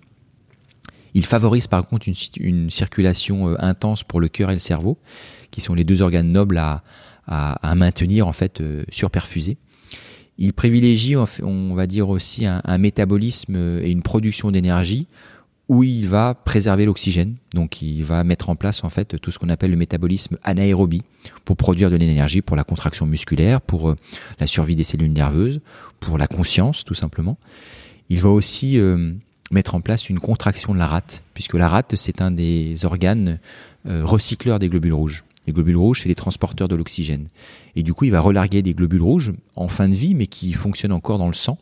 On l'a mesuré hein, par imagerie, pour se permettre de transporter davantage d'oxygène pour le cœur et le cerveau. Et en fait, on a tous cette adaptation physiologique qui permet en fait au corps de se retrouver dans un état de fonctionnement euh, optimal par rapport à la situation dans laquelle il est. Et ça aussi, en fait, ça crée des sensations très intenses et une adaptation en fait au moment où l'on est euh, sous l'eau, décuplé par ces sensations de vitesse, décuplé par ces sensations de relâchement et euh, décuplé aussi par les pressions partielles d'oxygène dans les poumons qui sont euh, surmultipliées parce que qui dit compression d'un gaz dit augmentation de ces pressions partielles. Et en fait, quand on est au fond de l'eau, on a énormément d'oxygène dans les poumons lié à cette compression en fait de, cette, molécule. Donc on a envie de tout sauf de respirer quand on est au fond de l'eau. C'est drôle, très bizarre. tu, arrives en bas euh, au niveau de la plaquette. Euh, tu te dis quoi? Tu, Alors, tu, tu, tu, expliques plus ou moins que tu te laisses couler. Tu dois penser quasiment à rien, mais euh, je sais même pas si tu sais à quoi tu penses, mais tu penses à moi, j'essaye j'essaye voilà d'être à l'écoute de mon corps. Je peux avoir des images qui passent, mais je les laisse passer en fait, et j'essaie de, de, de ne penser à rien. C'est c'est pas évident, mais j'essaie d'être vraiment sur, concentré sur les sensations que je fais et sur euh, ma manœuvre de compensation de mes oreilles qui euh, doit se faire en permanence. La plaquette arrive, tu te dis cool, il y a la plaquette ou tu la prends machinalement et euh, qu'est-ce qui donc tu fais ton demi-tour en bas tu restes un peu en bas ou tu remontes direct? Je te pose cette question pour savoir quel est ton ennemi numéro un. Si c'est l'oxygène, c'est que tu. Parce que pour moi, si je descends à, 10 mètres, je vais certainement remonter très vite parce que je vais avoir une privation d'oxygène. Donc mon ennemi, il est là, quoi. Toi, est-ce que tu, tu pourrais descendre? Alors, on, l'a vu, c'est le contrat de toute façon, mais est-ce que tu pourrais encore descendre plus bas? Est-ce que quel est ton ennemi numéro un? Moi, sur cette discipline, euh, l'ennemi numéro un, c'est l'oxygène, donc la capacité à pouvoir euh, faire un effort, à conserver un peu l'oxygène pour mon cerveau et euh, on va dire à avoir ma conscience jusqu'au bout. sur d'autres épreuves, par exemple, c'est plutôt avec les palmes, c'est la compensation. C'est-à-dire que passer une certaine profondeur, j'ai un peu du mal à compenser. Mais je sais que je suis pas du tout en bout de mon apnée. Parce que l'épreuve est peut-être moins exigeante que le poids constant euh, sans palme. Donc là aujourd'hui, moi, ce qui me freine, c'est pas la compensation pour descendre plus bas. C'est simplement que l'effort est tellement intense qu'il euh, bah, me mange une partie d'énergie et fait que bah, à la surface, euh, si je rajoute un mètre ou deux mètres de plus, bah, peut-être que je vais perdre connaissance parce que j'aurais consommé trop d'énergie simplement pour un mètre ou deux mètres de plus. Tu as déjà perdu connaissance? En mer, jamais. jamais. En piscine, ça m'est déjà arrivé, mais en mer, jamais. Euh, et donc du coup, c'est vraiment l'effort lui-même qui est euh, la consommation de cet oxygène et cette énergie qui est mon principal ennemi sur cette discipline. Donc tu remontes direct? Je pourrais me permettre de rester en bas, hmm. mais je le fais pas parce que je sais que ces quelques secondes de perçu, euh, de perdu, pardon, euh, bah, seront peut-être celles qui seront en trop à la surface. Parce donc que quand je descends, que j'arrive en bas, je prends ma plaquette mon premier sentiment, c'est j'ai réussi à compenser jusqu'au bout, j'ai cette plaquette, mais j'ai fait la moitié du chemin. Et j'ai fait, on va dire, la moitié du chemin le plus facile. Parce que j'ai la remontée à faire et pendant la remontée, je dois faire un effort continu de 91, de moins 91 jusqu'à zéro. Alors j'ai vu, vu, que euh, c'est 30-35 brasses. C'est ça. Donc c'est. Alors que j'en ai 7 au, départ. Et je dirais que c'est plutôt même euh, sur 91 mètres, c'est plutôt l'ordre de 40 brasses. Hein, tu luttes contre la pression, donc c'est des brasses qui sont plus compliquées. C'est ça. Donc ta consommation d'énergie, elle va être de 60-70% par rapport à la descente. Alors je serais pas capable de mettre des, des, chiffres, mais il faut savoir que si je fais une brasse et que je m'arrête, je recoule. Et eh oui, forcément. Donc en fait, j'ai aussi un effort soutenu qui euh, doit me faire remonter mais doit aussi en fait lutter contre le phénomène naturel de euh, être aspiré par la profondeur. Donc j'avance, mais je lutte aussi contre cette, cette gravité. Donc il y a un effort supplémentaire qui, au fur et à mesure que je remonte, mais c'est surtout vers la fin, devient de moins en moins important parce que bah, mes poumons vont regrossir lorsque je vais arriver vers la surface. Euh, donc je vais reflotter un petit peu davantage. Donc forcément mes brasses vont être un peu moins euh, puissante vers la fin, mais c'est vraiment vers la fin. Mais tu, tu relâches pas d'air au milieu euh, Jamais. Je garde mon air. Jusqu'à un mètre, quoi. Jusqu'à un mètre. Euh. Jusqu'à, on va dire peut-être aller 2-3 euh, mètres pour anticiper, on va dire la sortie. Tu fais 2-3 sorties d'air, quoi. voilà, c'est ça. Mais si je commence à relâcher mon air à 50 mètres, ben, c'est comme si je faisais un trou dans mon réservoir. Hein. Je vais pas aller très loin. Et pourquoi tu regardes pas en haut quand tu remontes? Ben, déjà, je vois rien, parce qu'il faut savoir que j'ai rien sur les yeux. Hein. Donc je ne verrai rien, et puis à 100 mètres de profondeur, je ne vois pas la surface, de hmm. toute façon. Et puis si je regardais en haut, qu'est-ce que, quelles sont les informations que ça me donnerait?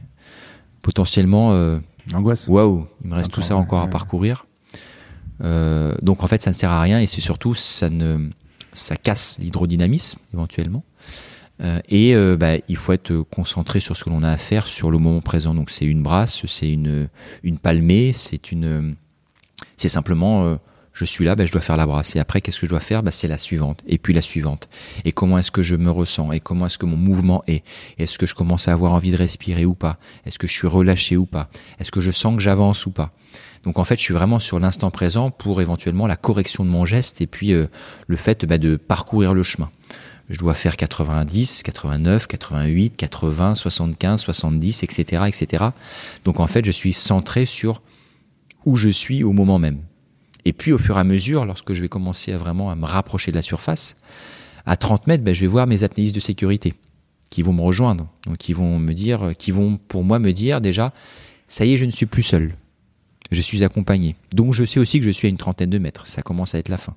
Mais je ne dois pas me relâcher du coup, parce que si je me relâche en me disant, bah ça y est, euh, je suis plus seul, euh, je peux y aller tranquille, bah j'ai encore du chemin à parcourir, je suis sur la fin de mon apnée, donc j'ai de plus en plus envie de respirer.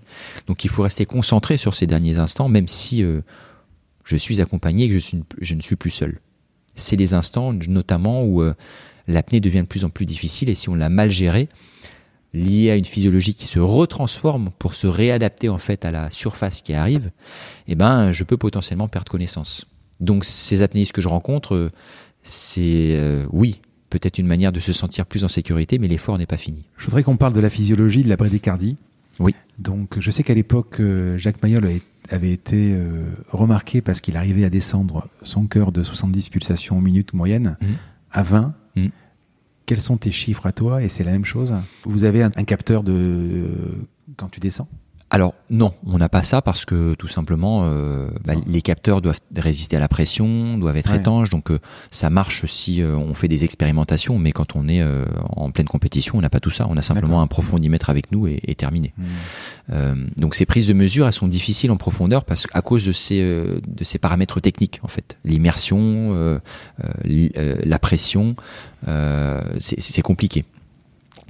Euh, Jacques Mayol il a été mesuré euh, jusqu'à 20 pulsations par minute. Il faut savoir aussi dans une discipline dans laquelle on ne fait pas d'effort. C'est-à-dire il descendait avec un lest, il remontait avec un parachute. Donc du coup, il était très très relâché et très économe dans son énergie. Donc son corps était complètement au ralenti. Nous, il faut savoir qu'on fait un effort, qu'on se tracte le long du câble, que l'on brasse, que l'on palme. Et du coup, bah, il y a une production d'énergie pour cet effort-là. Donc du coup, le corps a besoin malgré tout d'augmenter un peu son rythme cardiaque pour pouvoir faire cet effort. Bien évidemment, on n'est pas sur des, euh, pulsations euh, proches de la course à pied où on est à 130, 140, 150, 160 sur des efforts très intenses. Mais on n'est pas à 20 pulsations par minute parce que bah, il y a cette production d'énergie. Donc on est plutôt sur du 40, 45, 50. Donc on a une petite bradycardie qui se fait mais qui, euh, en fait, euh, il y a aussi une tachycardie d'effort, euh, qui, en fait, les deux systèmes luttent un peu. L'un, l'apnée et l'immersion et la profondeur fait que le corps aurait, le cœur aurait tendance à ralentir, mais l'effort physique, lui, veut un petit peu une accélération du cœur pour produire son effort. De toute façon, c'est pas la même en descendant qu'en remontant, où là, tu fais beaucoup d'efforts. Hein.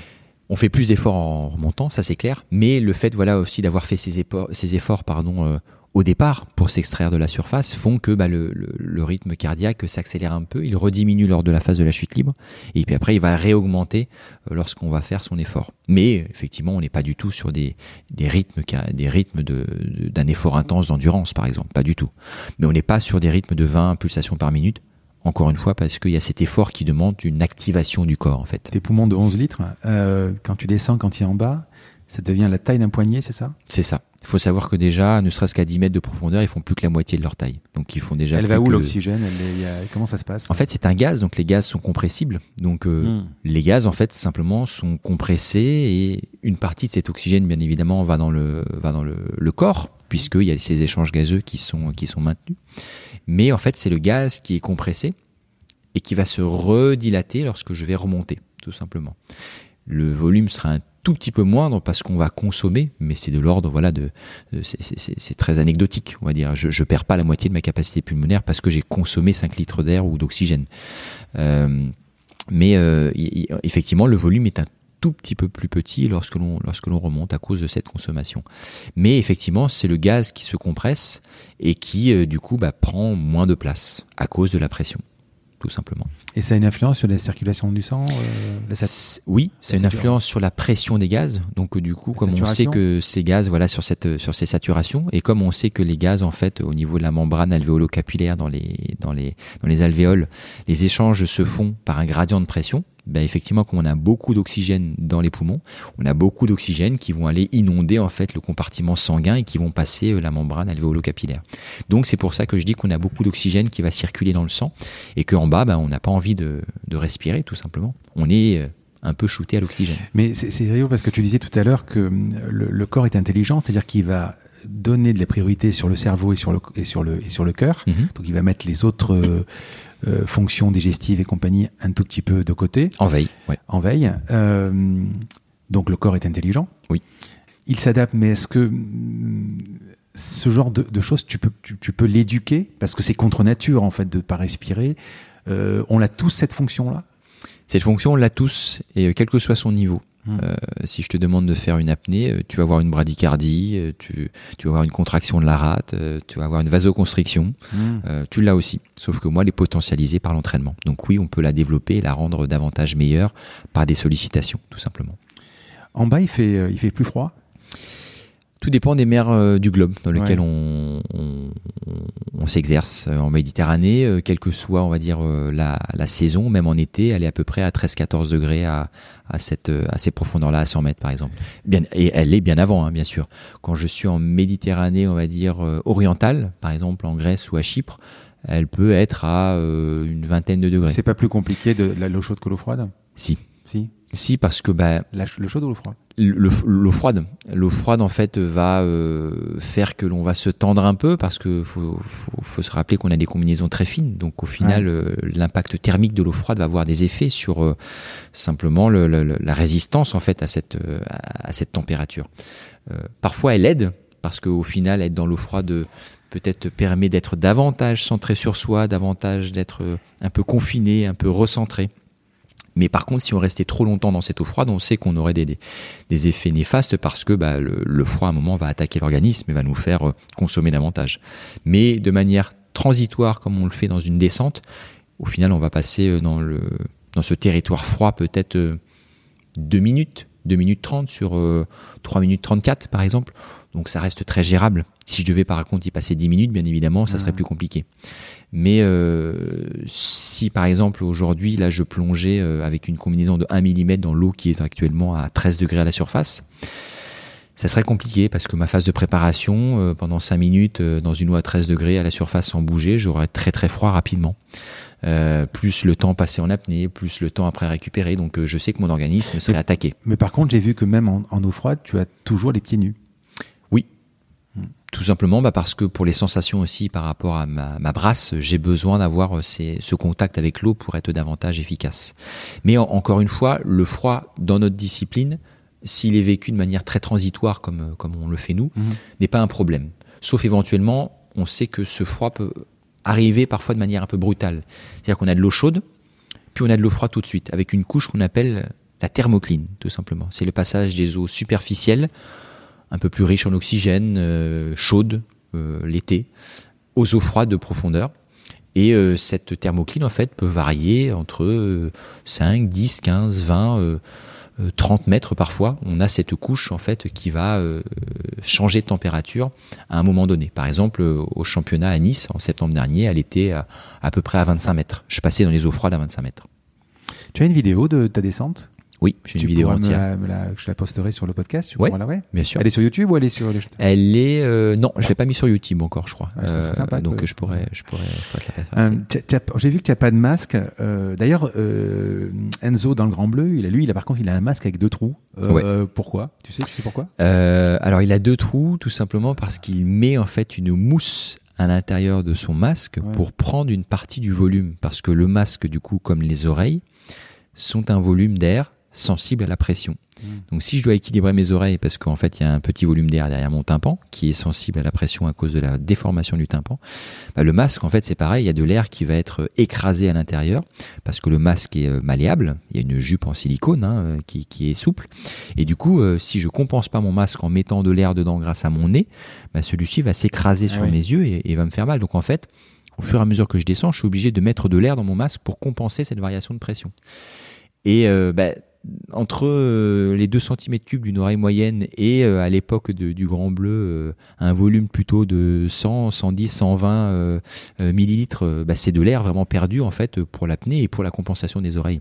Donc lui, il avait mis en fait une espèce de mousse surcompensée à l'intérieur du masque pour qu'il y ait moins d'air en fait à compenser, tout simplement, à, à, injecter dans le masque pour, pour descendre, tout simplement.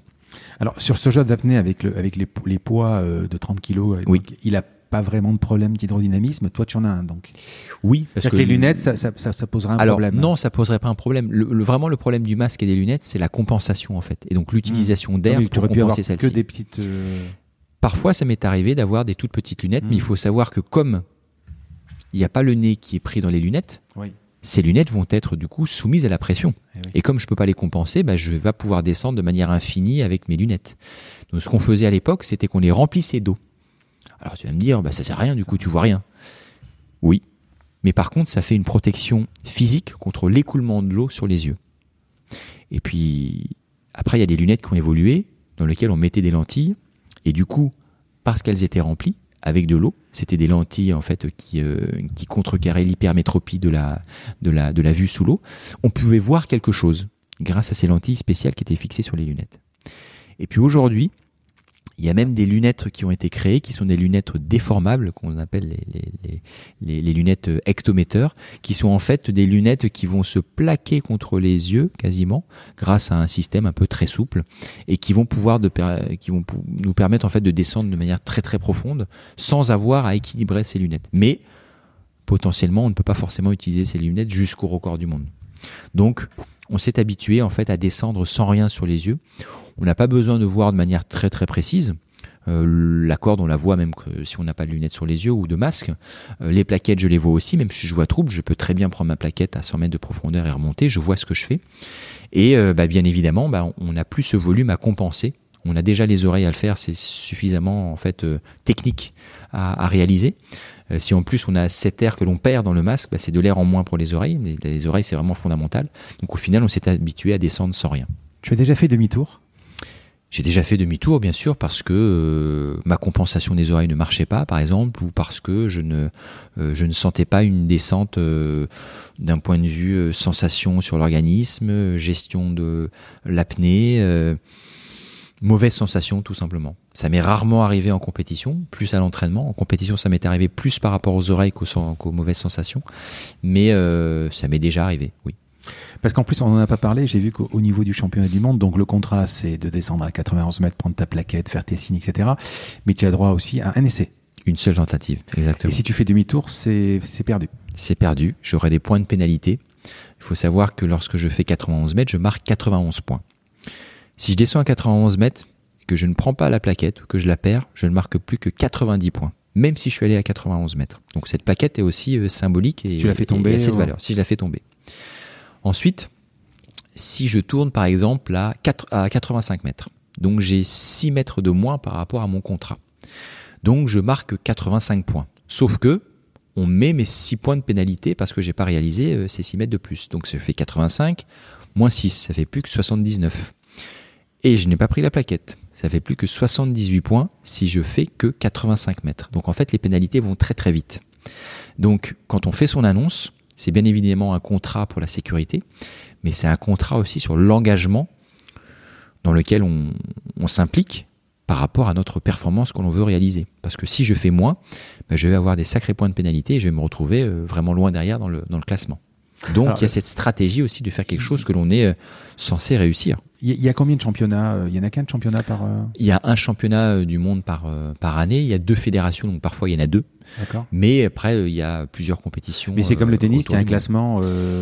Il y a un classement sur le, sur le championnat du monde, bien évidemment. Donc là, tu es premier Là, j'ai été premier sur ma discipline. Mmh. Après, il y a des compétitions internationales qui sont plutôt indépendantes. Donc, dans lesquelles, bah, si on arrive premier sur cette compétition, on est premier de cette compétition. Point à la ligne. Aujourd'hui vient de se créer ce qu'on appelle le Freediving World Series, qui est un espèce de, de tournoi de Coupe du Monde euh, avec cinq dates sur euh, la majeure partie des continents euh, sur la planète. Donc il y a l'Europe, il y a la mer Rouge, il y a les Caraïbes, il y a deux fois les Caraïbes pour le continent nord et sud-américain, il y a l'Asie. Et, et, du coup, ce circuit va vraiment permettre d'élire un apnéiste qui, alors qui aurait éventuellement euh, euh, eu la plus importante performance sur l'ensemble de ces cinq compétitions. S'il participe à plusieurs compétitions aussi, bah, un certain nombre de points marqués. Donc c'est la première fois en fait que se crée cette espèce d'étape Coupe du Monde qui n'existait pas jusqu'à présent. Donc des compétitions en fait reliées entre elles. On va parler de la préparation physique. Euh, dans ta discipline, donc seulement trois hommes sont descendus à plus de 90 mètres. Oui. Parle-moi donc de la, de la préparation. Alors, en général, mais aussi, alors avant l'épreuve, euh, donc on a vu ton petit protocole allongé, etc. Mais avant ça, le matin. Mm. Alors j'ai juste une petite question avant ça. Si tu as un rhume, c'est compliqué? C'est très compliqué. Parce donc, alors donc tu as une est-ce que tu as une tu te mets comme un je sais pas un astronaute en isolement euh, un peu avant. Je dirais pas en isolement comme un astronaute, mais oui, le rhume en fait va va encombrer toute la sphère ORL, donc les sinus, euh, la trompe de stage, etc. Donc euh, pour la compensation en fait de ces petits volumes d'air, donc de l'oreille moyenne des sinus, bah, du coup ça devient terrible et potentiellement je peux être bloqué à 2 mètres de profondeur parce que mes mes sinus ne passent pas et j'ai une surpression à l'intérieur d'eux, ça fait une barre au front et je peux pas descendre. Mmh. Donc c'est terrible. surtout que le rhume, tu peux pas, il faut attendre. Ouais. Et beau prendre euh, des, médicaments, se faire des lavages de nez, il euh, faut faire attention si on prend des corticoïdes parce que au niveau du contrôle antidopage, ben, ça ne va pas. Donc euh, du coup, si on a un rhume ou une sinusite, c'est problématique. Donc on essaie de, si on a ça, de, ben, faut pas l'avoir le jour de la compétition. Alors si on parle de cette préparation, il y a la préparation physique, on va dire de annuelle sur l'ensemble de la, de la saison pour pouvoir préparer une, une échéance. Il faut savoir déjà que nous, on a beaucoup moins de compétitions que euh, les sports collectifs, par exemple, qui euh, jouent tous les, euh, tous les week-ends, voire même plusieurs fois dans la semaine. Il y a des apnéistes qui font, les, ceux qui participent à le plus grand nombre de compétitions, ils font peut-être 5-6 compétitions par an. Parce qu'après, après, l'épreuve, t'es mort Disons qu'on récupère euh, de manière euh, assez longue, suivant les. Tu pourrais pas replonger le lendemain. Ça peut arriver, mais suivant les profondeurs que l'on a fait, euh, on serait pas aussi bon. Hmm. Les sensations seraient pas les mêmes et ça serait compliqué. On peut pas refaire la même profondeur le même jour, ça serait dangereux d'un point de vue physiologique. Euh, et au final, il n'y a pas non plus de, de, circuits qui nous permettent de, faire des compétitions aussi, euh, bah, aussi régulièrement que les sports collectifs, par exemple. Il n'y a pas de championnat départemental, de championnat euh, régional. Ça existe, mais c'est une date dans l'année. Donc on va voir par exemple le, championnat départemental des Bouches-du-Rhône, mais qui va être euh, sur une date dans l'année, pas sur un circuit de, plusieurs épreuves. D'accord? Euh, donc déjà on a beaucoup moins de compétition, donc on se prépare en fait davantage tout au long de l'année. Moi, ma préparation, c'est la préparation spécifique avec beaucoup de, de, travail en piscine, tout simplement aussi pour euh, euh, parfaire ma technique et pour en fait habituer mon corps à faire un effort en apnée et en mouvement. Donc moi je fais beaucoup d'apnée dynamique par exemple, beaucoup en faisant de la brasse, euh, pour reproduire déjà mon mouvement, mais pour habituer tout simplement mon corps à faire un effort euh, sans respirer. Je pourrais le faire en mer aussi, mais j'habite dans, un, dans une latitude dans laquelle bah, il y a l'hiver, il y a la météo qui joue euh, un certain nombre de, de, paramètres aussi, comme le Mistral, qui nous empêche parfois de nous entraîner tout au long de l'année, la température de l'eau. Donc moi, mon entraînement en profondeur, en fait, il n'est pas tout au long de l'année. Je m'entraîne quand même régulièrement tout au long de l'année, je garde ce contact même l'hiver, mais je m'entraîne pas tous les jours en profondeur euh, comme si je si j'étais par exemple sous les tropiques. Donc j'ai cette partie en fait d'entraînement en piscine qui est très importante. J'ai une partie en salle aussi, en salle de, musculation tout simplement, pour travailler bah, ma puissance au niveau de mes appuis, euh, pour travailler euh, mes jambes, mes bras, parce que moi je suis sur une discipline dans laquelle j'ai mes membres supérieurs et inférieurs vraiment qui, qui fonctionnent, hein, pas simplement mes jambes, euh, pour travailler mon gainage, pour travailler aussi mes étirements, la malléabilité de mon corps tout simplement pour résister à la pression.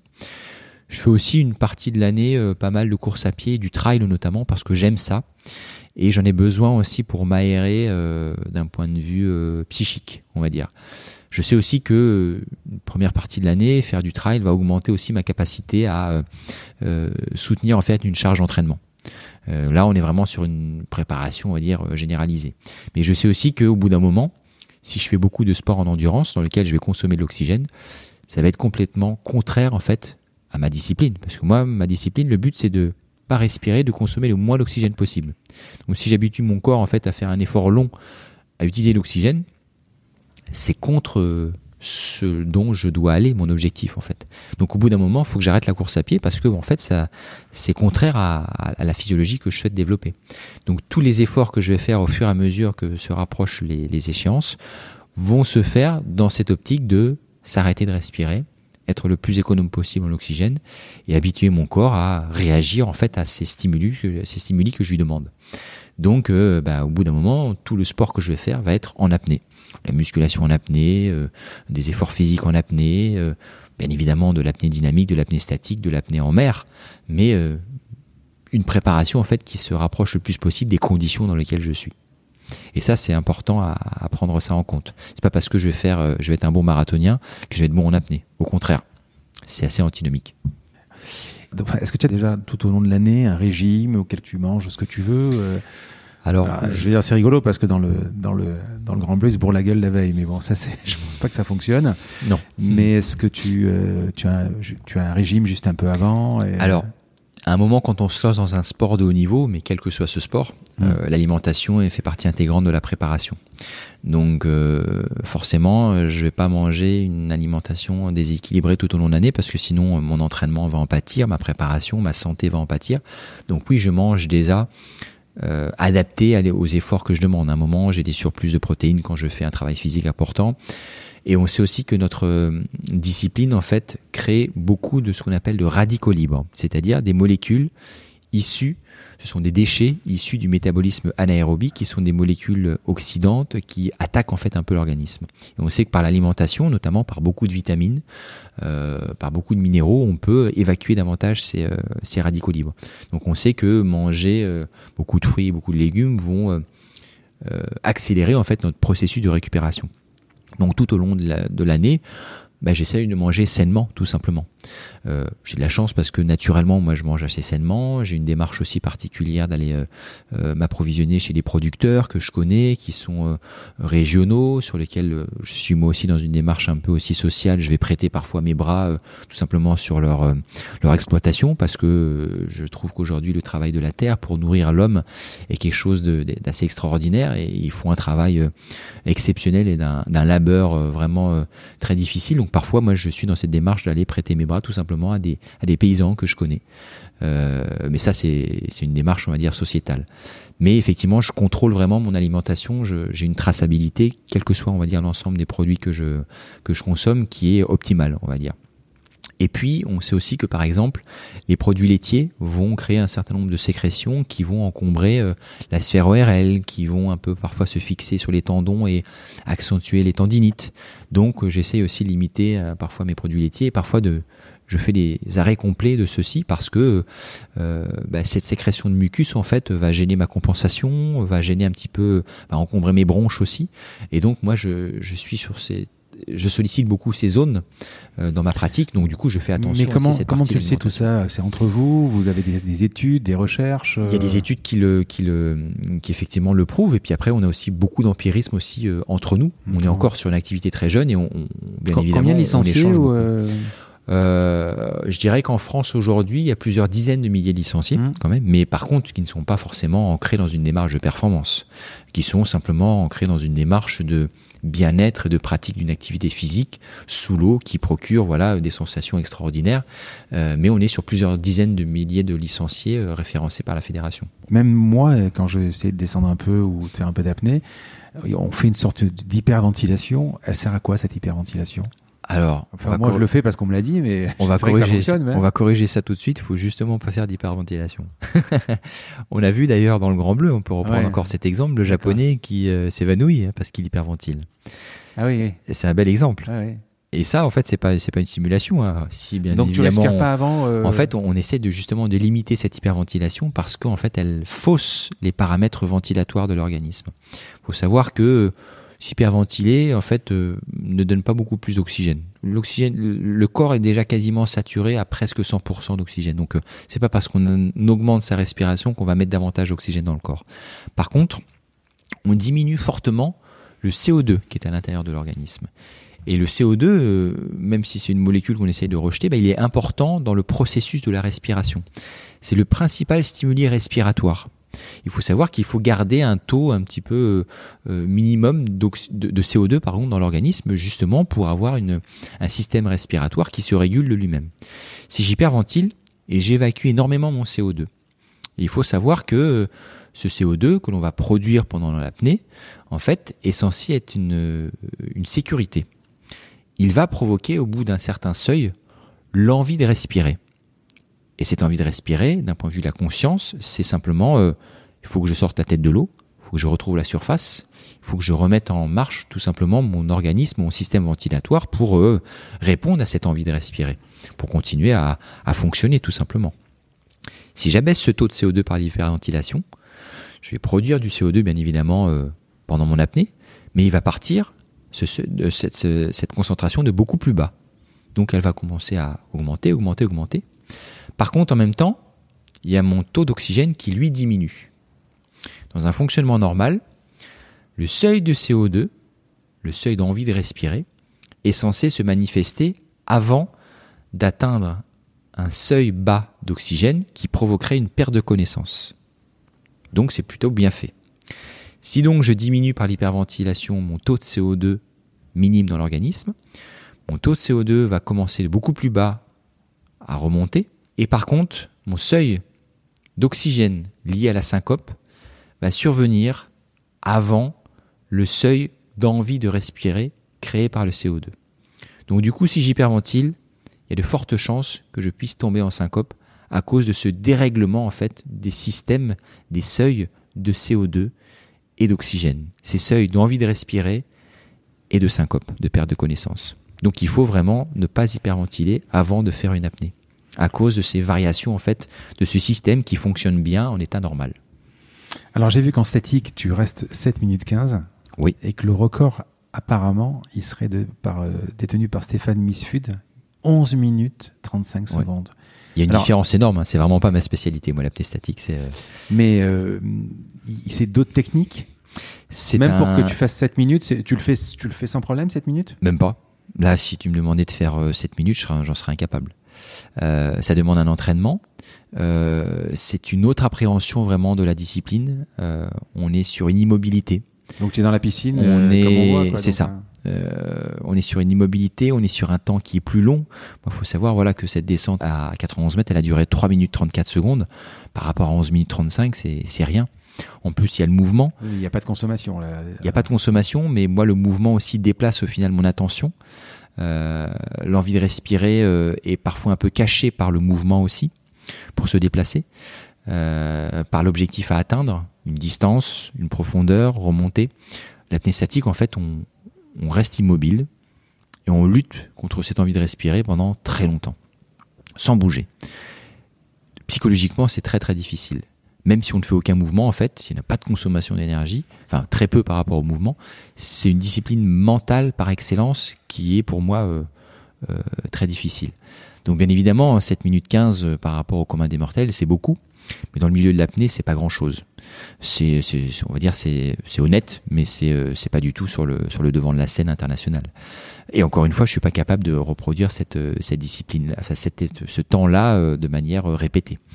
Euh, c'est vraiment une, autre appréhension de, la discipline. Et ces 11 minutes 35 euh, restent aussi dans, notre milieu euh, un, chiffre qui est difficilement atteignable. Il y a des gens qui en compétition font 8 minutes, 9 minutes, se rapprochent parfois des 10 mais il y a très très peu de personnes qui font au-delà des 11 minutes. Donc c'est vraiment un, chiffre à part. Stéphane, à cette époque-là, donc c'était en 2009, a vraiment atteint une barrière qui aujourd'hui reste euh, très, euh, euh, très mystérieuse pour beaucoup d'entre nous parce que il a vraiment atteint une limite physiologique humaine qui aujourd'hui n'est pas encore dépassée. Hier au téléphone, tu me dis que en oxygénation, on peut même aller jusqu'à combien? 24 minutes, Plus de 20 minutes, ouais, exactement. C'est-à-dire qu'il y a des protocoles qui, alors là, ça fait pas partie de, du sport de l'apnée, hein, de la discipline de l'apnée. C'est homologué dans le Guinness, parce que le Guinness en fait homologue tous les records de, tout ce que l'on veut. Mais effectivement, euh, en oxygénant au maximum en fait son corps, donc là on respire de l'oxygène pur, on est capable de rester des temps euh, qui sont incroyables, donc plus de 20 minutes. C'est très long, hein, 20 minutes, ah sans respirer, sans bouger, allongé dans l'eau, euh, c'est très très long. Hein. donc psychologiquement aussi c'est une épreuve, c'est une épreuve incroyable. Mais on, on, est sur une autre physiologie, on est sur une autre manière de fonctionner, très très très extrême en fait. On est sur un autre sport. Qu'est-ce qui t'empêche de descendre plus bas? Euh, c'est plutôt. Euh, enfin, on a parlé tout à l'heure de, de l'ennemi numéro un qui est l'oxygène. Ouais, l'effort, du coup. Euh, mais comme je te disais, sur tu penses progresser? Là-dessus, sur le poids constant sans palme, peut-être un peu. Hmm. je dis pas du tout que le record du monde est à ma portée, hein, mais hmm. je sais que j'ai potentiellement quelques mètres qui sont possibles si je fais une préparation très optimale. En poids constant avec palme, par exemple, moi, mon ennemi, c'est plutôt la compensation. C'est-à-dire que l'effort est beaucoup moindre et c'est plutôt la technique voilà, de la compensation que je maîtrise peut-être un peu moins bien euh, passer les 100 mètres. Donc là, c'est plutôt d'ordre technique que physiologique. Euh, sur l'apnée dynamique, par exemple, c'est un peu plus euh, peut-être sur le manque d'entraînement parce que je me suis mal. Enfin, c'est pas que je me suis mal, mais je suis moins préparé, on va dire, euh, sur ce type d'effort qui est très différent de la profondeur. Sur l'apnée statique, c'est peut-être aussi un moment la possibilité de consacrer du temps à cette discipline-là parce qu'elle m'intéresse moins aussi, tout simplement. Euh, je sais que potentiellement, euh, si je m'entraînais euh, peut-être de manière intense et avec davantage de protocoles, davantage de connaissances aussi, peut-être que je serais capable d'arriver à 8 minutes, mais c'est pas forcément quelque chose qui m'attire non plus. donc, bah, effectivement, je suis moins bon dans cette, dans cette discipline-là et elle m'attire moins de toute façon. J'ai lu que dans la préparation, justement, où tu, as 80% de, mental et 20% de physique, tu, tu revendiques ces chiffres? Je dirais que je, revendique un peu ces chiffres-là, même si. Euh, Donc ça veut dire qu'il y a du yoga, il y a des choses. Il y a, du yoga, il y a ah. de l'acceptation, il y a de l'expérience par rapport au fait aussi d'accepter de, ne pas respirer, d'accepter de s'éloigner de la surface. Qu'est-ce que ça représente dans la symbolique, dans l'inconscient? Euh, On est dans un milieu, la mer aussi, euh, qui n'est pas anodin. Hein, ça, il accompagne l'humanité dans la symbolique de euh, très variée de divinité, milieu réservé aux dieux. Euh, simplement initiatique pour l'homme. On va dire l'Odyssée d'Ulysse, c'est l'exemple même en fait de, ce milieu qui est simplement réservé aux dieux et qui est un, milieu de transition, de passage et d'initiation, de rite initiatique pour, euh, l'homme. Euh, symbolique des monstres marins, des naufrages, de la perte, de la noyade. c'est quelque chose de très fort ce milieu en fait. Et nous, on se permet d'arrêter de respirer. c'est quand même contre nature, et de descendre au fond de l'eau, dans, ce milieu dans lequel tout cet inconscient nous accompagne, tout cet symbolique nous accompagne, dans un milieu qui est froid, qui est moins connu que la surface de la Lune, et dans lequel, pour la majeure partie d'entre nous, euh, le fond des océans, c'est les monstres marins, réels ou imaginaires hein, d'ailleurs. Hein. Mais tout un bestiaire fantastique en fait qui, accompagne cela. Combien de gens euh, ont peur lorsqu'ils se baignent en mer, à partir du moment où ils n'ont plus pied, où ils voient vaguement une ombre, ou une algue leur touche les pieds. qu'est-ce que qu'est-ce que ça représente pour eux? Alors qu'au fond de l'eau, euh, et malheureusement, je dirais presque aujourd'hui, et si on, part sur une autre problématique, bah, il n'y a plus grand-chose au fond de l'eau aujourd'hui à cause de notre impact, malheureusement. Les monstres marins, euh, il n'y en a pas. Les monstres marins réels, comme nous on les décrit, c'est-à-dire les requins, il n'y en a quasiment plus en Méditerranée, il y en a très très peu maintenant à travers le monde. Et ces monstres marins-là, bah, ce ne sont pas des dangereux dévoreurs d'hommes. Il faut savoir qu'aujourd'hui, à travers le monde, il y a peut-être 4 ou 5 cas euh, euh, chaque année d'attaques et de morsures et de, on va dire, de décès liés aux requins. Il y en a combien au niveau de la grippe? Il y en a combien au niveau des abeilles? Il y en a combien au niveau des accidents de la route? Il y en a combien au niveau du coronavirus? Donc ces fameux monstres marins qui hantent, on va dire, euh, tout un chacun, aujourd'hui il n'y en a pas, il n'existe pas. Euh, donc on est vraiment sur un milieu qui effraie l'homme depuis euh, des, siècles et des siècles, mais par méconnaissance tout simplement et par peur, je dirais, de l'animal, du sauvage, de la nature que nous on essaye en fait de contrôler. Donc là, bien évidemment, on dépasse peut-être le cadre de l'apnée, mais notre discipline se passe dans un milieu naturel immense, très puissant, et dans lequel en fait euh, bah, l'homme est tout petit, ne contrôle pas grand-chose, et c'est peut-être ce qui l'effraie justement. Mais ce milieu, euh, oui, ce n'est pas le nôtre, mais euh, on peut évoluer dans celui-ci grâce à nos capacités, et c'est un milieu merveilleux, tout simplement d'une par rapport aux sensations que l'on éprouve sous l'eau lorsqu'on est en apnée, et d'une autre aussi parce que c'est un milieu fantastique, une apesanteur décuplée, sensation d'évoluer dans un milieu en trois dimensions, et puis bah, des paysages fantastiques, hein, des canyons sous-marins, des falaises vertigineuses, une faune et une flore très diversifiées, et puis des animaux marins extraordinaires. Mais ça, tu le vois quand tu, quand tu fais de l'apnée, euh, du snorkeling, ce genre de choses. Bien sûr. Quand tu mais c'est jaune, tu le regardes tu regardes rien. Je le regarde pas, hmm. mais euh, encore une fois, je sais que je fais de l'apnée non pas dans une piscine géante, mais dans un environnement marin vivant et très riche. Oui, bien évidemment, quand je descends euh, au large de Marseille, euh, je rencontre pas de baleines ou, de requins ou de dauphins. Ça peut arriver, mais ça reste quand même très rare. Euh, mais par contre, je sais aussi que je fais cette activité parce que une fois que je me suis entraîné, ben, je laisse le cadre et puis je vais sur les îles, je vais dans les calanques et puis je vais à la découverte de ce milieu marin qui est fantastique. C'est très important pour moi. Tu fais pas de bouteille? Je fais la bouteille aussi. Je suis certifié, hein, euh, mais aujourd'hui, euh, j'ai aussi acquis des capacités qui me permettent de faire beaucoup de sites en bouteille, euh, réservés à la bouteille en apnée. Et les sensations sont très différentes. Bien évidemment, je ne peux pas rester 10 minutes à regarder des interactions entre des espèces sous l'eau à 10 mètres de profondeur. Mais par contre, je peux rester peut-être sur un site 3-4 heures sur une épave à faire des allers-retours à bouger dans l'eau de manière euh, vraiment en trois dimensions, alors qu'un plongeur scaphandre va être beaucoup plus limité dans ses mouvements, va, être, euh, va rester peut-être euh, à 30 minutes à 30 mètres, il va devoir remonter, faire ses paliers et puis repartir. Moi, je peux investir cette épave pendant trois heures, faire des allers-retours et puis me l'approprier de manière vraiment très différente et puis peut-être d'une manière plus pure, je dirais. Vraiment d'égal à égal et dans la sensation, dans le contact avec l'élément physique qui est peut-être décuplé par rapport aux au plongeurs scaphandriers. J'ai vu aussi que tu faisais du, du, caisson hyperbar. C'est pour t'habituer C'est pour. Euh, Alors en fait, c'est un peu une continuité, on va dire, de mon parcours scientifique à l'université. Euh, je suis peut-être issu d'une famille euh, cartésienne, hein, une maman qui, travaille, qui a travaillé à l'hôpital public dans les laboratoires, une sœur qui travaille à l'Institut Curie, qui est généticienne. Ah Et ton père? un, un, père professeur professeur en collège.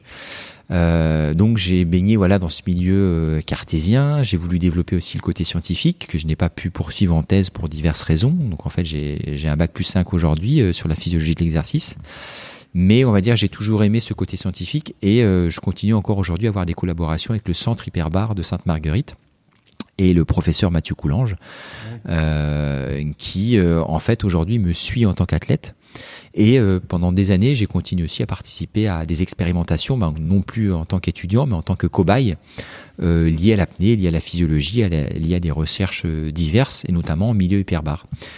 Et aujourd'hui aussi, ben, j'ai pu parfois expérimenter certaines choses en milieu hyperbar dans ce caisson pour voir un peu comment est-ce qu'un un corps entraîné réagissait à euh, des pressions partielles d'oxygène très basses, euh, un milieu hyperbar aussi, euh, un, milieu je dirais plutôt hypobar très très pointu. On a fait des expérimentations en fait pour voir si mon corps réagissait bien au niveau de l'Himalaya, mais simulé bien sûr. Parce que bah, au niveau de l'Himalaya, il y a des conditions d'oxygène qui sont très très basses ce que l'on retrouve un petit peu euh, bah, lorsqu'on fait de l'apnée, on a de l'oxygène en fait qui diminue au fur et à mesure que l'on descend, que l'on reste en apnée dans notre organisme. Et donc j'ai participé à des études en fait qui simulaient euh, des apnées à 7500 mètres d'altitude pour voir un peu comment est-ce que mon corps entraîné en fait déjà à manquer d'oxygène dans, dans, dans, ma discipline pouvait réagir à des conditions euh, très extrêmes comme celle-ci. Et euh, entre guillemets, on s'est amusé un petit peu avec Mathieu Coulange à l'époque, voir un peu comment est-ce que je résistais. C'était beaucoup plus de, on va dire, de la recherche fondamentale et expérimentale euh, plutôt qu'un protocole d'entraînement euh, qu'on avait fait à l'époque. Mais on avait, j'ai aussi participé à des études sur la physiologie humaine en apnée avec Mathieu. C'est dangereux à, à, long terme, ça fatigue. L'apnée et l'hypoxie créée par l'apnée, c'est-à-dire le manque mmh. d'oxygène, euh, bah, attaque. C'est le, cerveau, on va dire, euh, qui, qui, est, qui est, on va dire, en, principe en ligne de mire par rapport à, cette, à, cette, à, ce manque d'oxygène. Pas forcément les poumons. Mmh. Les poumons sont soumis à d'autres types de, de, de problématiques. Je vais y revenir après. Il faut savoir malgré tout que ce manque d'oxygène, il est contrecarré par une adaptation très forte de le, du corps humain. Je l'ai dit tout à l'heure, on a une, une vasodilatation, une surperfusion en fait du cerveau et du cœur pendant l'apnée. Donc au final, on a beaucoup d'oxygène qui vont arriver au cerveau, pas du tout au niveau des, du reste du corps, hein, mais le, cerveau en fait va être suroxygéné pendant l'apnée, justement pour euh, veiller à ne pas être euh, euh, bah, abîmé pendant cette apnée, parce que la principale composante de l'oxygène dans l'apnée, c'est quand même de diminuer. Mais le cerveau continue à être suralimenté avec les réserves que l'on a à l'intérieur de l'organisme grâce à cette dernière inspiration et les petits stocks que l'on a un peu dans la myoglobine et dans l'hémoglobine qu'on a avant de partir. Euh, bah, en fait, ce cerveau va être euh, maintenu en fait avec des taux d'oxygène euh, relativement importants pendant toute la durée de l'apnée. Et on s'est aperçu que, et Guillaume notamment, Guillaume Néry avait fait des, un, IRM de son, cerveau pour voir un petit peu ce que 15 ans on va de pratique à haut niveau avait créé sur lui on n'a retrouvé aucune séquelle au niveau de son cerveau. Euh, il y a très très peu d'études qui, euh, malgré tout, s'intéressent aussi aujourd'hui aux effets à long terme de la plongée en apnée. Donc, euh, on ne sait pas non plus exactement ce que provoque cette activité. mais en tout cas, Guillaume, par cette étude, avait montré que lui, cette pratique de 15 ans au niveau, n'avait rien fait au niveau de son, cerveau. On est sur une discipline très différente. On est sur le poids constant avec palme, dans lequel les taux d'hypoxie sont beaucoup moins importants que l'apnée statique. Par exemple, ces temps très importants de 8, 9, 10 minutes amènent euh, à des hypoxies beaucoup plus sévères au niveau de l'organisme. Donc ça, on, ne sait pas encore exactement ce que provoque l'apnée à haut niveau pendant de très nombreuses années sur l'organisme. Mais il s'avère que sur les quelques études que l'on a, l'organisme a des mécanismes protecteurs qui euh, font que, bah, a priori, il n'est pas trop abîmé par cette activité. On pourrait aller plus loin que ces 102 mètres, euh, parce qu'après, il doit y avoir des contraintes physiques énormes.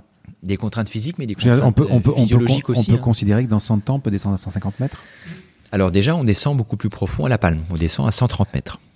Oui. Donc ça veut dire qu'on est capable de compenser aussi au-delà de ces 100 Alors quel est le record, euh, le record de profondeur euh, absolue euh, dans la mer? Il est de 253 mètres aujourd'hui en apnée. Avec une gueuse, c'est-à-dire la discipline mise en lumière par le grand bleu, c'est-à-dire aucun effort physique, entraîné par un lest de manière très rapide et remonté par un autre système sans effort. Et quel est le temps pour descendre à 150 euh, C'était plus de 4 minutes, donc on est vraiment sur des vitesses très très très élevées Euh, on est sur quelque chose comme 4,30 ou enfin moins de 5 minutes vraiment pour faire l'aller-retour. Mais on était, on encore une fois, on est sur. Et toi, tu as déjà fait cette gueuse J'ai déjà fait un peu de cette gueuse, mais combien de sans, euh, Je suis vraiment allé moins profond que ce que je suis capable hmm. de, descendre à la palme. Parce qu'en en fait, on est tributaire d'une machine qui va vite. Ça t'intéresse pas en fait ou Ça m'intéresse pas forcément. Et euh, c'est dans cette discipline en fait qu'a eu lieu les, la majeure partie des accidents. Euh, parce que à un moment, on va aussi dans un endroit où on sait que si la machine tombe en panne, on n'est pas capable de remonter par ses propres moyens. Quand le, le, record du monde à la palme est de 130 mètres, donc la personne est capable de descendre par ses propres moyens et de remonter par ses propres moyens jusqu'à 130 mètres. Si elle décidait de descendre à 150 mètres, je pense qu'elle ne pourrait pas remonter à la surface parce qu'elle n'aurait pas les moyens physiologiques de remonter. Ce, que je comprends pas, c'est que effectivement, tu me dis euh, par rapport à ce qu'on voyait dans le Grand Bleu, tu n'as pas de t'as pas de médecin, enfin pas de médecin d'apnéiste ou de, ou, ou de personnes en bouteille qui sont à, à la plaquette ou à mhm. moins 50, etc. Pourquoi est-ce que ce câble, on le remplace pas par un câble et un tuyau et on met pas de l'oxygène au pire des cas en bas s'il y a un problème et tous les 20 mètres qu'on puisse au moins... Euh, euh, c'est pas pensé, pas été pensé. Euh... C'est qu'en fait, c'est on ne peut pas mélanger euh, une physiologie différente. À partir du moment où on commence à respirer de l'air hyperbare sous l'eau, on change la physiologie et ça devient compliqué à gérer. Quand je suis en apnée, je peux descendre et remonter sans faire de palier. Parce que la physiologie du corps est, faite ainsi. Je n'ai pas besoin de faire de palier, et je dirais heureusement, lorsque je descends à 91 mètres à la brasse, s'il fallait que je m'arrête à 10 mètres pour faire un palier de 3 minutes et attendre avant de remonter à la surface, ça serait compliqué. C'est ce que font les plongeurs euh, bouteilles quand ils descendent à une certaine profondeur. Ils ont des paliers à respecter pour évacuer l'azote qui s'est euh, euh, emmagasiné, qui s'est accumulé dans l'organisme. S'ils ne font pas ça, ils, ils euh, encourent de graves accidents de décompression qui mettent à mal leur physiologie et peut potentiellement créer la mort. Nous, en apnée, on n'a pas cette problématique-là. Donc, c'est-à-dire que si à un moment on commence à respirer au fond de l'eau, on change complètement les paramètres et on, on, s'oriente en fait vers des difficultés vraiment pour. Euh, Donc on, ne euh, pourrait pas t'attendre en bas avec une, avec une bouteille, c'est pas possible, ça fonctionnerait pas. Et déjà la personne qui est en bas en fait, et qui respire de, un gaz à 100 mètres, à 110 mètres, à 120 mètres, à 130 mètres, euh, se met déjà aussi potentiellement en danger. C'est une physiologie euh, très, très extrême. Hein, c'est quand même dangereux. Mais encore une fois, c'est plus facile pour un corps entraîné, un athlète entraîné de descendre à 110 mètres que pour un plongeur de descendre à 110 mètres. Il y a moins de risques. Mais justement, dans, dans le Grand Bleu, à un moment, on, on voit qu'il descend, il s'arrête et il repart. Qu'est-ce qui, pourquoi? Alors ça fait partie du film ah, déjà. C'est dans le film. C'est dans le film. Et puis c'est surtout un moment dans le cadre d'expérimentation pour voir comment était, euh, comment évoluait son corps et quelles étaient ses variables à 50 mètres. Est-ce qu'il était capable de descendre du coup, d'être autorisé à descendre un peu plus profond? Ça, ça n'existe pas dans la dans la réalité. Hein. On descend ou on ne descend pas parce qu'on n'a pas le loisir en fait tout simplement de descendre, s'arrêter et puis euh, passer du temps sous l'eau et continuer à descendre. En fait, euh, non, ça, ça, ça n'arrive pas. Ça n'existe pas. Alors, on va terminer et parler des questions perso et, des conférences. J'ai une question à te poser. Je ne sais pas si c'est une légende ou pas. De, l'ivresse des profondeurs. Est-ce que c'est une alors à un moment donc on l'a dit tout à l'heure Guillaume dit que c'est le meilleur moment quand il coule et qu'il est il est bien. Est-ce que c'est ça l'ivresse? Est-ce que tu as envie de rester en bas? Est-ce que ça existe? Euh, Est-ce que les sirènes t'attirent vers le bas? Est-ce que est-ce que ça existe? Alors l'ivresse des profondeurs existe. Elle existe en apnée et elle existe en plongée bouteille. Les deux phénomènes sont très différents. Hmm. Je vais d'abord partir sur la plongée bouteille parce que ça sera peut-être plus facile à expliquer. C'est un phénomène qui est connu physiologiquement. On sait que euh, donc l'azote euh, s'accumule dans les tissus, euh, va se fixer sur les gaines de myéline des neurones et perturber leur fonctionnement électrique, donc perturber tout simplement leur fonctionnement tout court et altérer en fait la conscience. Euh, donc du coup, euh, bah, le plongeur euh, bouteille peut parfois avoir des hallucinations, des difficultés de perception, conscientes ou non, parfois c'est de manière aussi inconsciente. Et c'est ce qui est dangereux justement, si un plongeur est seul et se met à avoir cette ivresse des profondeurs sans une personne à côté de lui, bah, il peut potentiellement y rester parce que Cousteau le décrivait déjà très bien dans le monde du silence un plongeur qui se met à parler aux poissons, veut leur donner son détendeur. Donc c'était peut-être un peu de manière imagée, mais c'est un peu ce qui se passe, c'est-à-dire une altération vraiment de la conscience que l'on peut avoir en plongée bouteille, consciente ou non. Par contre, on sait que si on remonte de quelques mètres, ces effets s'atténuent. Tout simplement. Je suis narcosé, donc euh, j'ai cette ivresse des profondeurs à 40 mètres. Si je remonte à 35 mètres, ces effets s'atténuent. Donc ça, c'est la plongée bouteille. Et donc, ils arrivent à partir d'une certaine profondeur. Nous, on a aussi des effets d'altération de la, perception, de la pensée, de la conscience qui arrivent aussi en apnée, qu'on explique moins euh, parce que c'est beaucoup plus difficile à reproduire en laboratoire euh, et qui par contre arrivent beaucoup plus loin en profondeur. On commence à avoir des narcoses à partir de parfois 80, 90 mètres, donc pas euh, à partir de 40 mètres du tout. Et par contre, une fois qu'on a cette narcose, cette ivresse des profondeurs, elle reste avec nous elle nous poursuit jusqu'à la fin de l'apnée, jusqu'à la fin de la, de la remontée et la réimmersion. Donc c'est-à-dire que même si on remonte de quelques mètres, on a toujours cette narcose, cette ivresse des profondeurs qui est avec nous, que l'on doit gérer. Et elle est différente de la plongée euh, bouteille parce qu'elle est toujours consciente. C'est-à-dire qu'on a une partie du cerveau qui part dans une espèce de délire, un peu euh, psychédélique, et l'autre partie du cerveau qui euh, reste à, recul, euh, prend de la distance et regarde un peu euh, ce cerveau, l'autre partie qui, part un peu dans des délires euh, imaginaires. Ce sont des narcos qui sont un peu plus négatives en apnée. Peut-être de la fait de la situation, du fait que l'on ne respire pas, de la, de la conscience aussi qui travaille, de la symbolique aussi de l'arrêt de la respiration, le fait d'être en profondeur sans rien pour respirer ce sont des, perceptions qui sont un peu plus négatives, qui sont parfois un peu plus morbides et qu'il faut gérer. Donc le mécanisme est différent, il nous accompagne jusqu'à la fin, et c'est pas forcément la partie euh, grisante de la plongée. Au contraire, parfois elles sont euh, un petit peu difficiles à supporter, elles sont euh, pesantes pour en fait le psychique, tout simplement, le psychisme. elles n'arrivent pas à chaque fois, elles arrivent quand on franchit une certaine profondeur, en général, au-delà des 110, euh, 115 mètres, tout le monde, euh, tout le monde y est sujet. mais on peut prendre de l'habitude à les gérer au fur et à mesure des répétitions, au fur et à mesure de l'entraînement, tout simplement.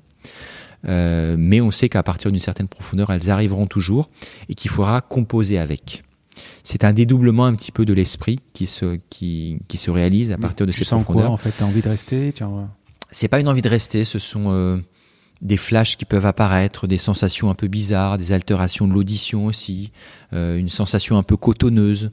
Euh, elles sont pas là pour nous dire, euh, ce sont pas des sirènes qui vont nous, empêcher de remonter. Rien à voir avec l'alcool ou quand on est. Euh, C'est je ne serais pas capable de, le dire, mais ce sont des sensations. C'est vraiment des sensations, des visions, des perceptions qui sont un peu différenciées qu'il faut gérer du coup.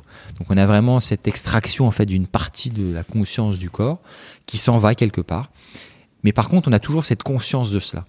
Et donc en fait, on se voit en fait partir quelque part, et du coup, il faut l'accepter. Moi, j'ai déjà eu des narcoses, mais qui ont été beaucoup moins violentes que, que celles de Guillaume, parce que je descends par rapport à ma, à ma discipline aussi euh, beaucoup moins profond.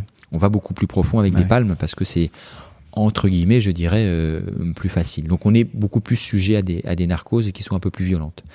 Et euh, il y a quelques années en arrière, il y a plus de dix ans de cela, il y avait un, néo-zélandais qui s'appelait Dave Mullins, qui était un, un, peu une, une, force de la nature avec une capacité pulmonaire de 16 litres. Donc c'était vraiment un, mutant. Euh, et qui lui avait des narcoses en fait euh, très très importantes et qui avait fait des rapports écrits euh, de narcoses très fortes mais très très difficiles à gérer. Tu t'en souviens Ouais. Et il marquait vraiment des des, des, des, espèces de visions, de, de flammes, de, de, de, de, choses dures à, à supporter, à, à, à, comment dire, à, à comprendre, et qu'ils l'ont vraiment freiné pendant des années, euh, non pas pour un problème technique de compensation, non pas pour un problème physiologique de rester sans respirer, parce que lui, avec une capacité de 16 litres, il avait vraiment des capacités hors normes, mais vraiment, cette narcose, en fait, l'empêcher de descendre plus profond parce qu'il fallait vraiment composer avec. C'était des sensations très désagréables psychiquement à supporter pour remonter. C'est vraiment un moment de se dire mais qu'est-ce que je fais là à 100 mètres de profondeur, à avoir ces pensées euh, morbides, désagréables, euh, euh, qui, qui l'empêchaient vraiment dans sa progression. Et c'est vraiment un phénomène physiologique qui est lié au jeu des pressions, aux surpressions pulmonaires que l'on a, mais on ne sait pas exactement l'expliquer comme on explique la, l'ivresse et profondeur de la, de la plongée bouteille. Mais par contre, ça fait partie effectivement de notre, de notre discipline. Mais c'est pas la partie la plus agréable. La partie la plus agréable, c'est vraiment les sensations que l'on a, on va dire entre 30, 100, 105, 110 mètres de coulée euh, infinie euh, sur l'organisme qui procure un, bien-être, euh, une, une attitude énorme. Et quand tu t'entraînes, euh, il, faut être au, il faut être au moins deux ou trois. Exactement, je m'entraîne jamais seul. Donc tu en as un dans le bateau il y en a un dans le bateau qui surveille le sondeur, qui est là pour le contrepoids. Il y en a un, il y en a deux dans l'eau qui sont là pour, euh, en tant qu'athlètes de sécurité, qui vont descendre à une certaine profondeur pour m'accompagner. On a une bouteille d'oxygène de réanimation sur le bateau. Euh, on a un moyen de communication au niveau des secours qui sont à terre. Heureusement que non mais là, là quand tu les accidents n'arrivent pas. Si, dimanche tu décides d'aller d'aller euh, d'aller plonger, mhm. euh, vous le faites entre copains, donc il y a il y a pas de formalisme là, euh, ou tout le temps il y a du formalisme. Alors euh, je fais ça moi quand je plonge, quand je m'entraîne, que ça soit euh, de manière la intensive. Fois, quand tu as plongé par exemple? Alors j'ai plongé euh, il y a une semaine. Je suis sorti avec mon club et j'étais en groupe, donc on descendait le long de ce câble, chacun à son tour, donc sur des profondeurs qui nécessitaient pas forcément d'être aussi rigoureux parce que moins engagé hmm. que de descendre à 100 mètres. Si moi je descends à 30 mètres, c'est pas pour ça qu'il faut pas être vigilant. Non, mais tu peux te permettre par contre d'avoir euh, là dans ce cas-là, je sais pas un masque, une caméra, une GoPro, euh, là tu fais ce que tu veux quoi. Tout à fait. Sauf si je suis dans une dimension d'entraînement où je hmm. vais être un peu plus profond et là on va être un peu plus euh, mais par, rigoureux. Par contre, si tu dois descendre à 30 mètres, qui tu, tu me dis c'est aujourd'hui c'est facile pour toi mhm.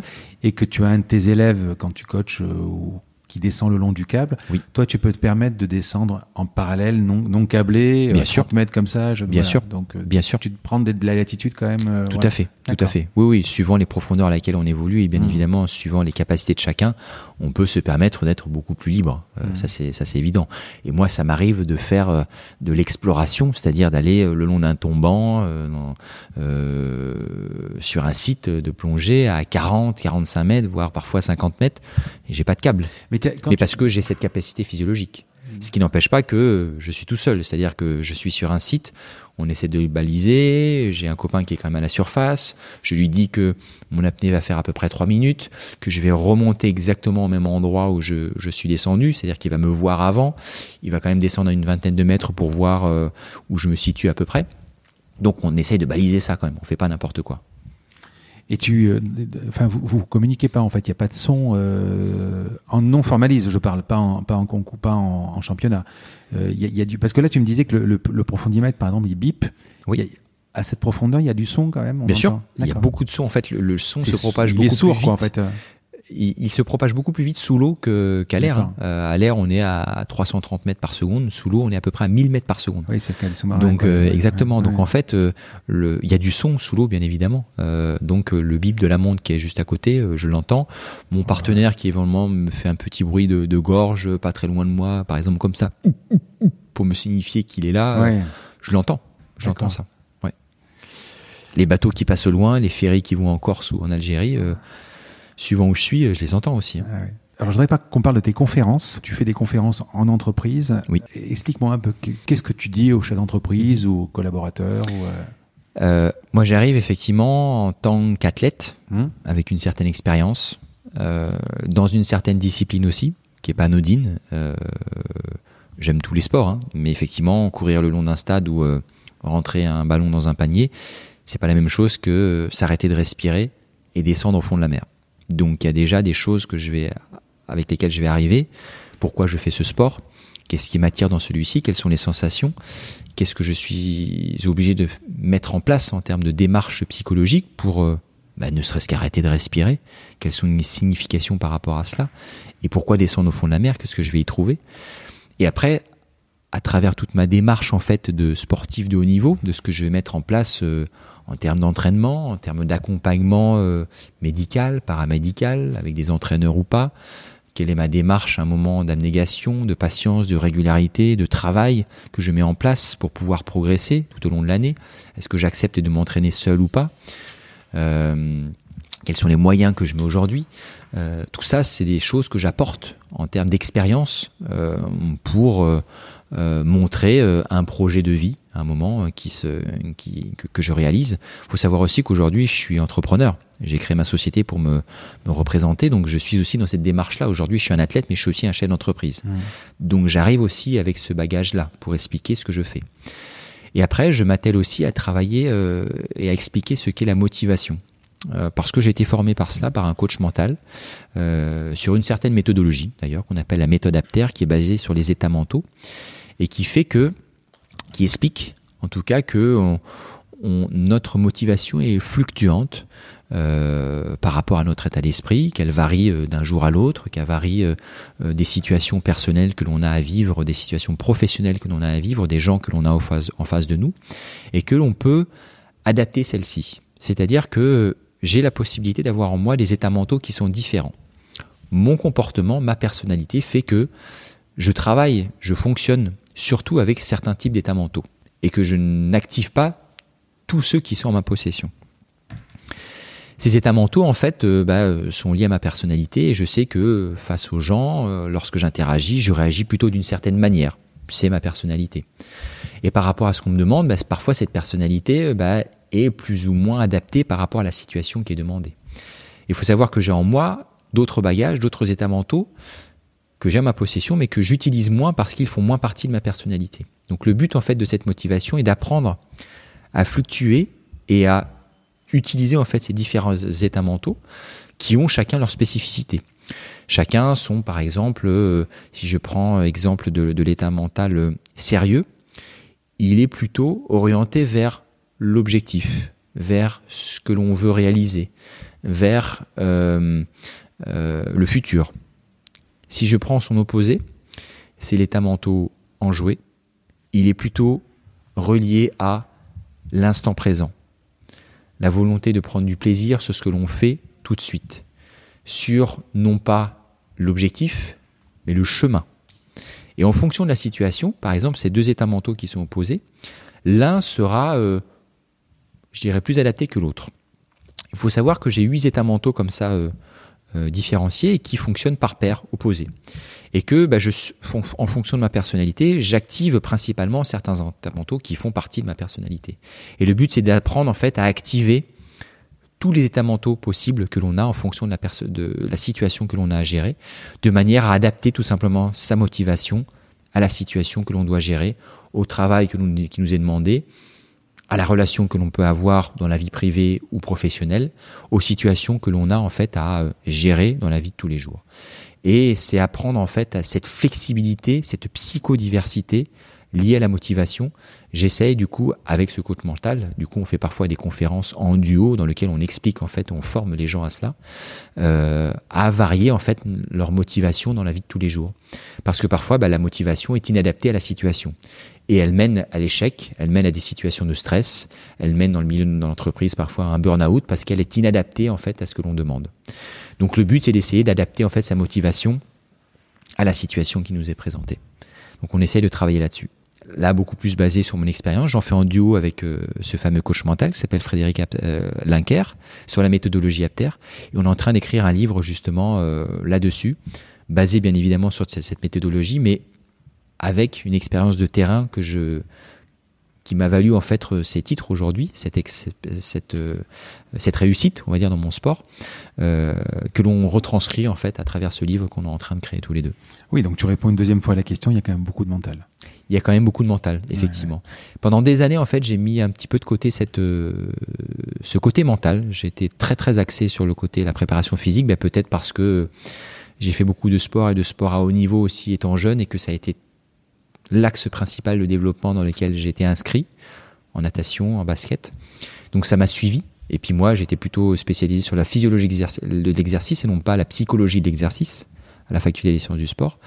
Et ce côté mental est arrivé, on va dire, un peu plus tard, au niveau des années 2015, suite à des échecs, et qui m'a permis en tout cas de rebondir pour avoir notamment 11 euh, ans après mon, premier titre, euh, un nouveau titre de championnat du monde. Mais euh, quand tu quand tu vas attaquer une plongée, euh, est-ce que tu peux être pollué par, euh, par un problème personnel? Si tu n'es pas bien dans ta tête parce que tu as un souci personnel ou professionnel, enfin peu importe, familial, est-ce que tu peux ne pas prendre la mer ça peut arriver, euh, suivant l'importance de ce problème, mmh. effectivement, d'être perturbé euh, grandement par, euh, par ces soucis d'ordre très divers qui vont influencer en fait sur notre état de concentration, notre état d'acceptation aussi de ce que l'on va faire, mmh. c'est-à-dire s'arrêter de respirer et s'enfoncer dans les profondeurs de la mer, ce qui est pas anodin quand même d'un point de vue symbolique.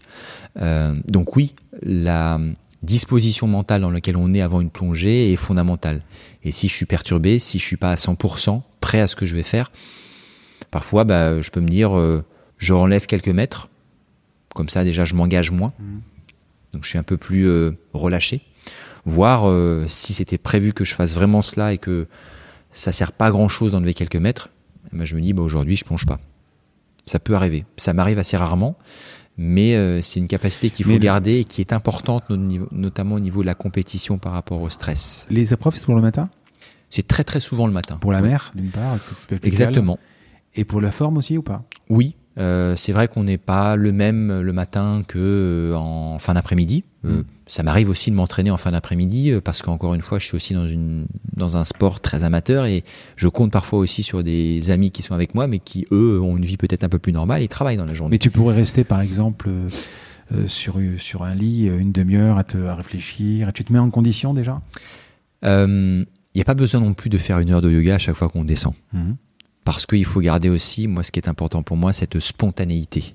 C'est-à-dire, à un moment, j'y vais, euh, je m'échauffe un peu, bien évidemment, je me conditionne mentalement, mais j'ai pas besoin d'une heure de respiration, de travail euh, sur les pranas, sur les chakras, sur l'énergétique, sur euh, ma prédisposition mentale.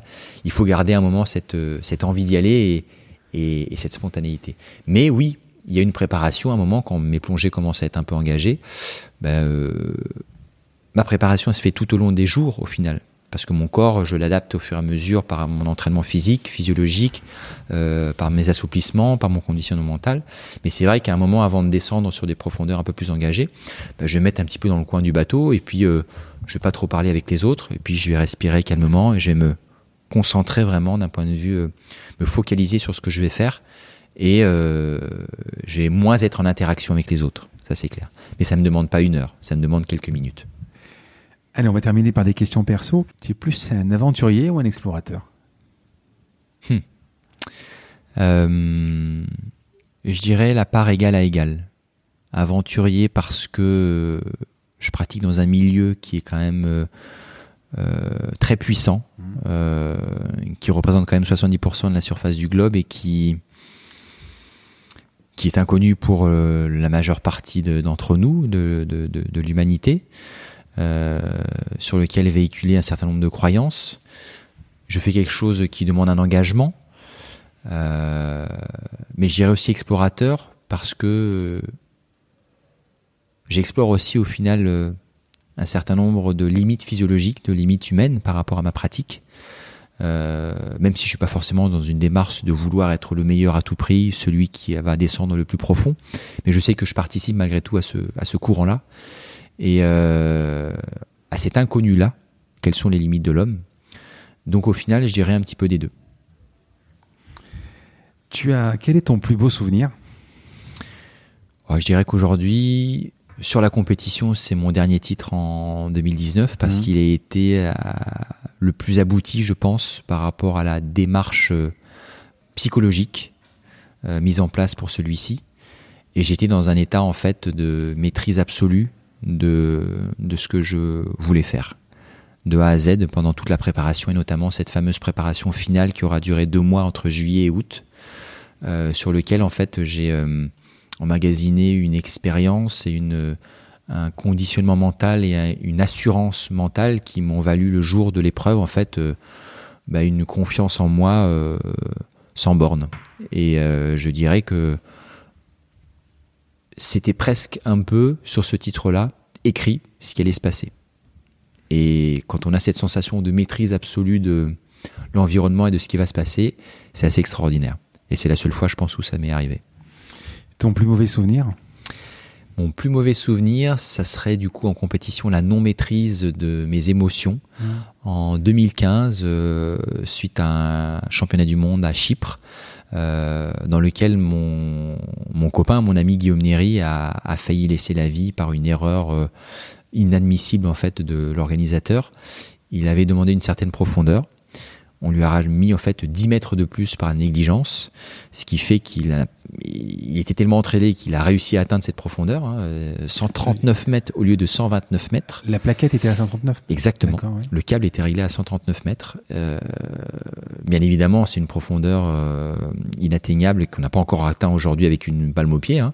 Donc il remonte, il se blesse au poumon, il fait une syncope euh, en état de choc et puis surtout en état de choc par rapport au fait quand il regarde après son profondimètre, qu'il voit 10 mètres de plus. Parce que bah, régler la corde, on va dire la profondeur demandée, c'est la base, on va dire. Guillaume, il, il, plonge avec les palmes. Il plonge avec les palmes. Donc autrement dit, monopalme ou bipalme? Monopalme surtout. Autrement dit, c'est 10 mètres, c'est 2 secondes de plus ou 3 secondes de plus. Ah, c'est plus que ça. Plus que ça. Parce que c'est 10 mètres oui, à l'aller et au retour. C'est surtout une. Oui, mais en descente, c'est très, très rapide. C'est assez rapide, mais c'est n'est pas forcément sur le temps, c'est sur l'impact, on va dire. Ce que je veux dire, c'est qu'on voit très bien que cette notion de contrat au début, de dire mhm. voilà, je descends à 91, mhm. ou, dans son cas à lui, si on te change le contrat, euh, on change beaucoup de choses et il y a une précision énorme qui fait que Exactement. ces 10 mètres-là peuvent lui coûter la vie. Il était prêt à, pour aller à 129 mètres, très certainement 130 mètres, peut-être 131 mais certainement pas 139 mètres. Mmh. C'est euh, des années et des années supplémentaires de préparation. Et à ce niveau-là, à ce niveau de, de, de limite humaine, aujourd'hui, je ne sais pas si on, serait capable de descendre à 139 mètres un jour avec une palme au pied. Je ne sais pas. Je, ne dis pas oui, je dis pas mmh. non, mais je sais pas. Aujourd'hui, le record du monde est toujours à 130 mètres. Hein. Euh, mmh. Il a, il, a pas bougé. Euh, en 2015, Guillaume avait tenté 129 mètres qu'il avait donc raté. Euh, il aura très certainement pu les réussir, je pense, si la, la, profondeur était là. Mais en 2019, il est toujours de 130 mètres, c'est-à-dire un mètre de plus. Donc, euh, on est, je pense qu'on arrive vraiment au, proche, en tout cas, des limites humaines. Et euh, il y a effectivement ce contrat qui fait que si je demande cette profondeur, c'est que je sais que j'ai quand même de très très fortes chances de pouvoir y arriver. Mais que si on me met plus, bah, potentiellement, c'est quelque chose que je ne maîtrise plus. Ta plus grande peur? J'ai jamais eu très peur. Euh, j'ai jamais peur quand je suis au fond de l'eau, au hmm. final, parce que je je suis sur cette dimension en fait d'humilité par rapport au milieu, par rapport dans lequel dans lequel dans ce milieu dans lequel j'évolue, qui est considérable, qui est dans un jeu, un rapport de force qui me dépasse complètement.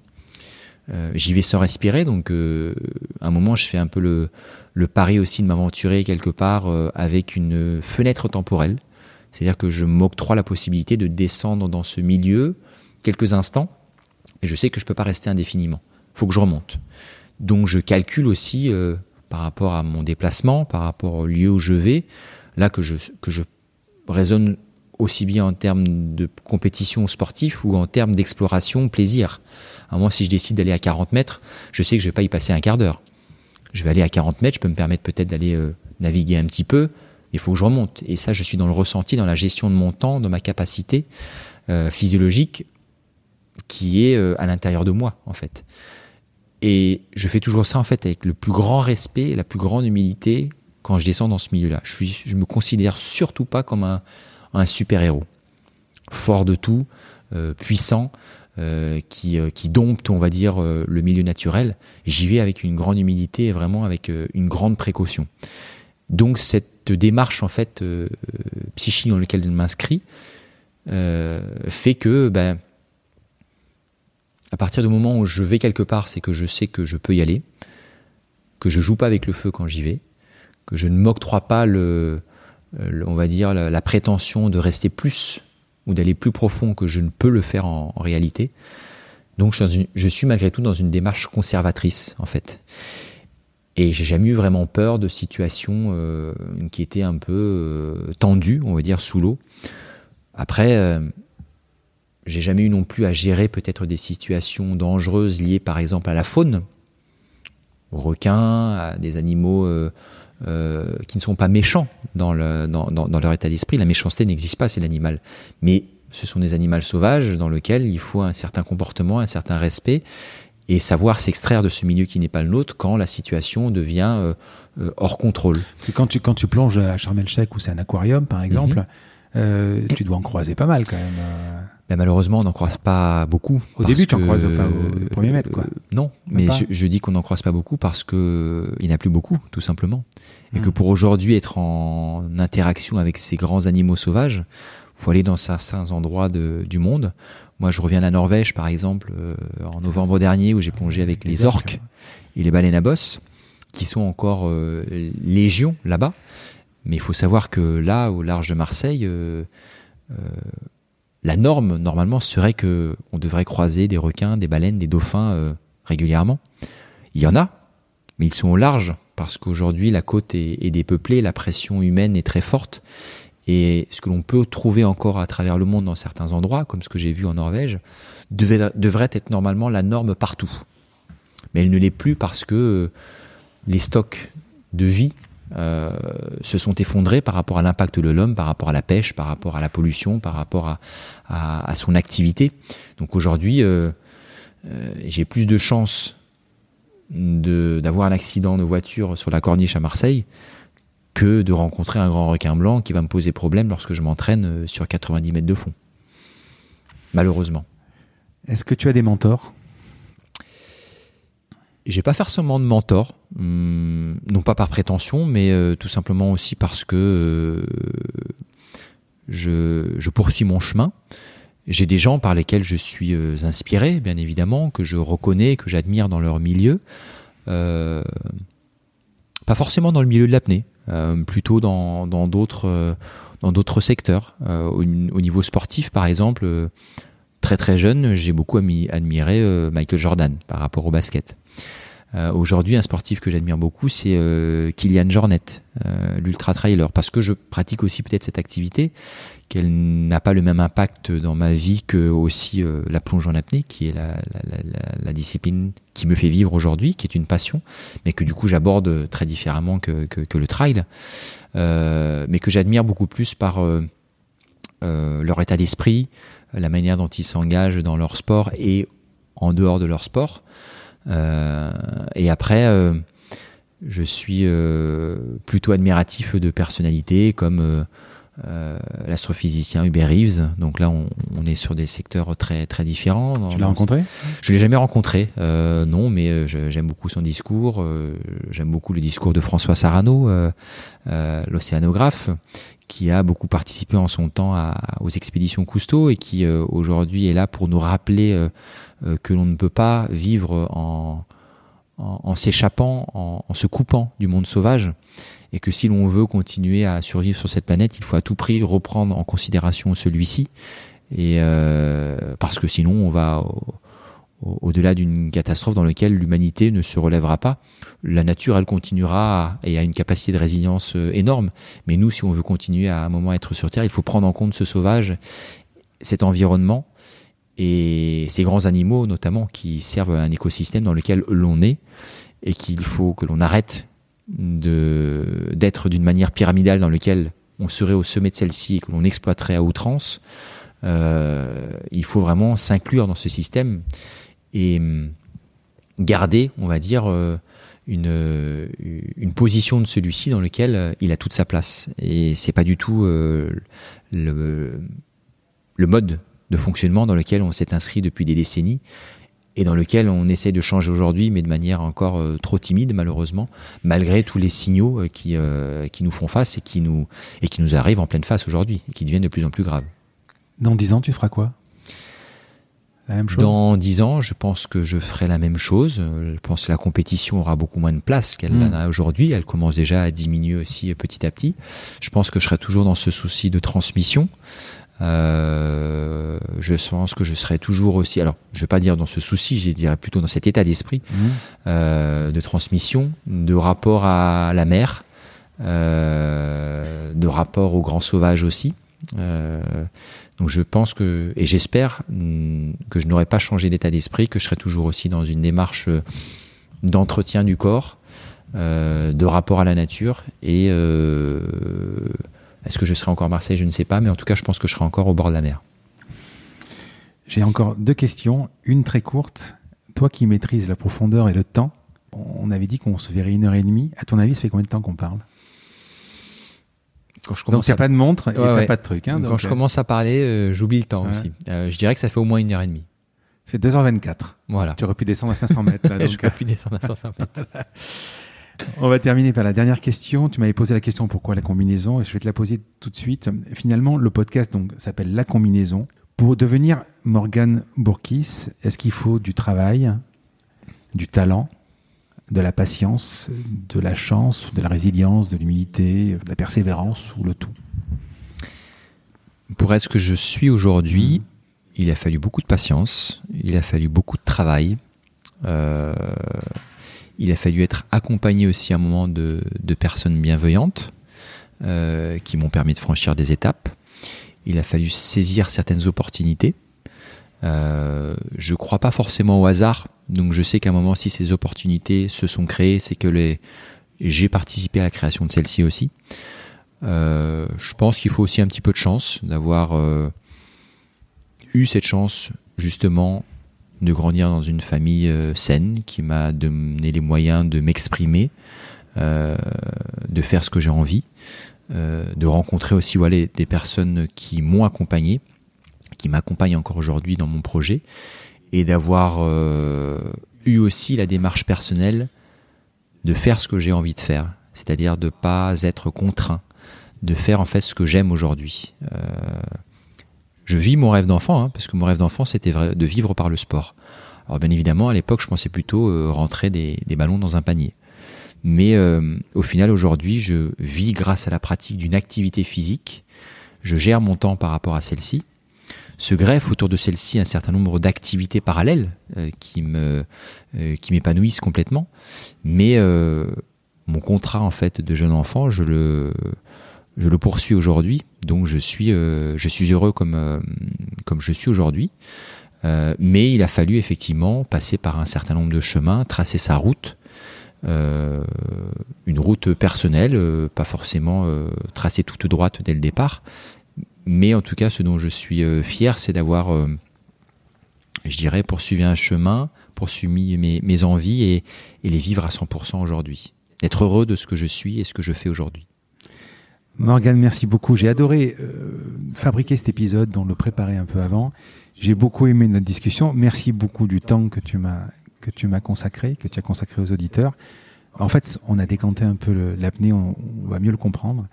Et je suis très fier d'avoir eu cette discussion avec toi. Merci beaucoup, Morgane. Merci. Merci beaucoup. Il y aura encore beaucoup à dire, mais c'était déjà pas mal de passer 2h24 là-dessus.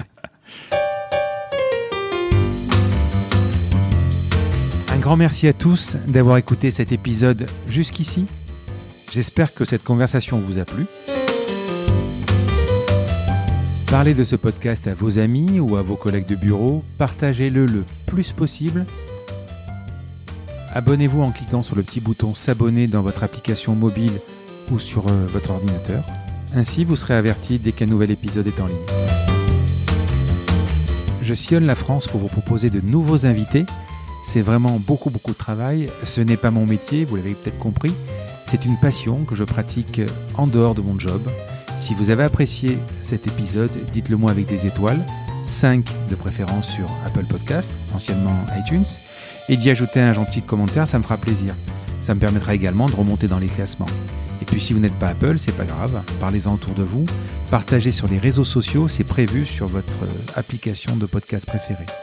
Enfin, vous pouvez vous abonner sur lacombinaison.fr pour être averti dès qu'un nouvel épisode est en ligne. Je suis Frédéric Azoulay. N'hésitez pas à me faire remonter vos remarques, vos questions, mais aussi des invités que vous aimeriez entendre. Je vous dis à bientôt.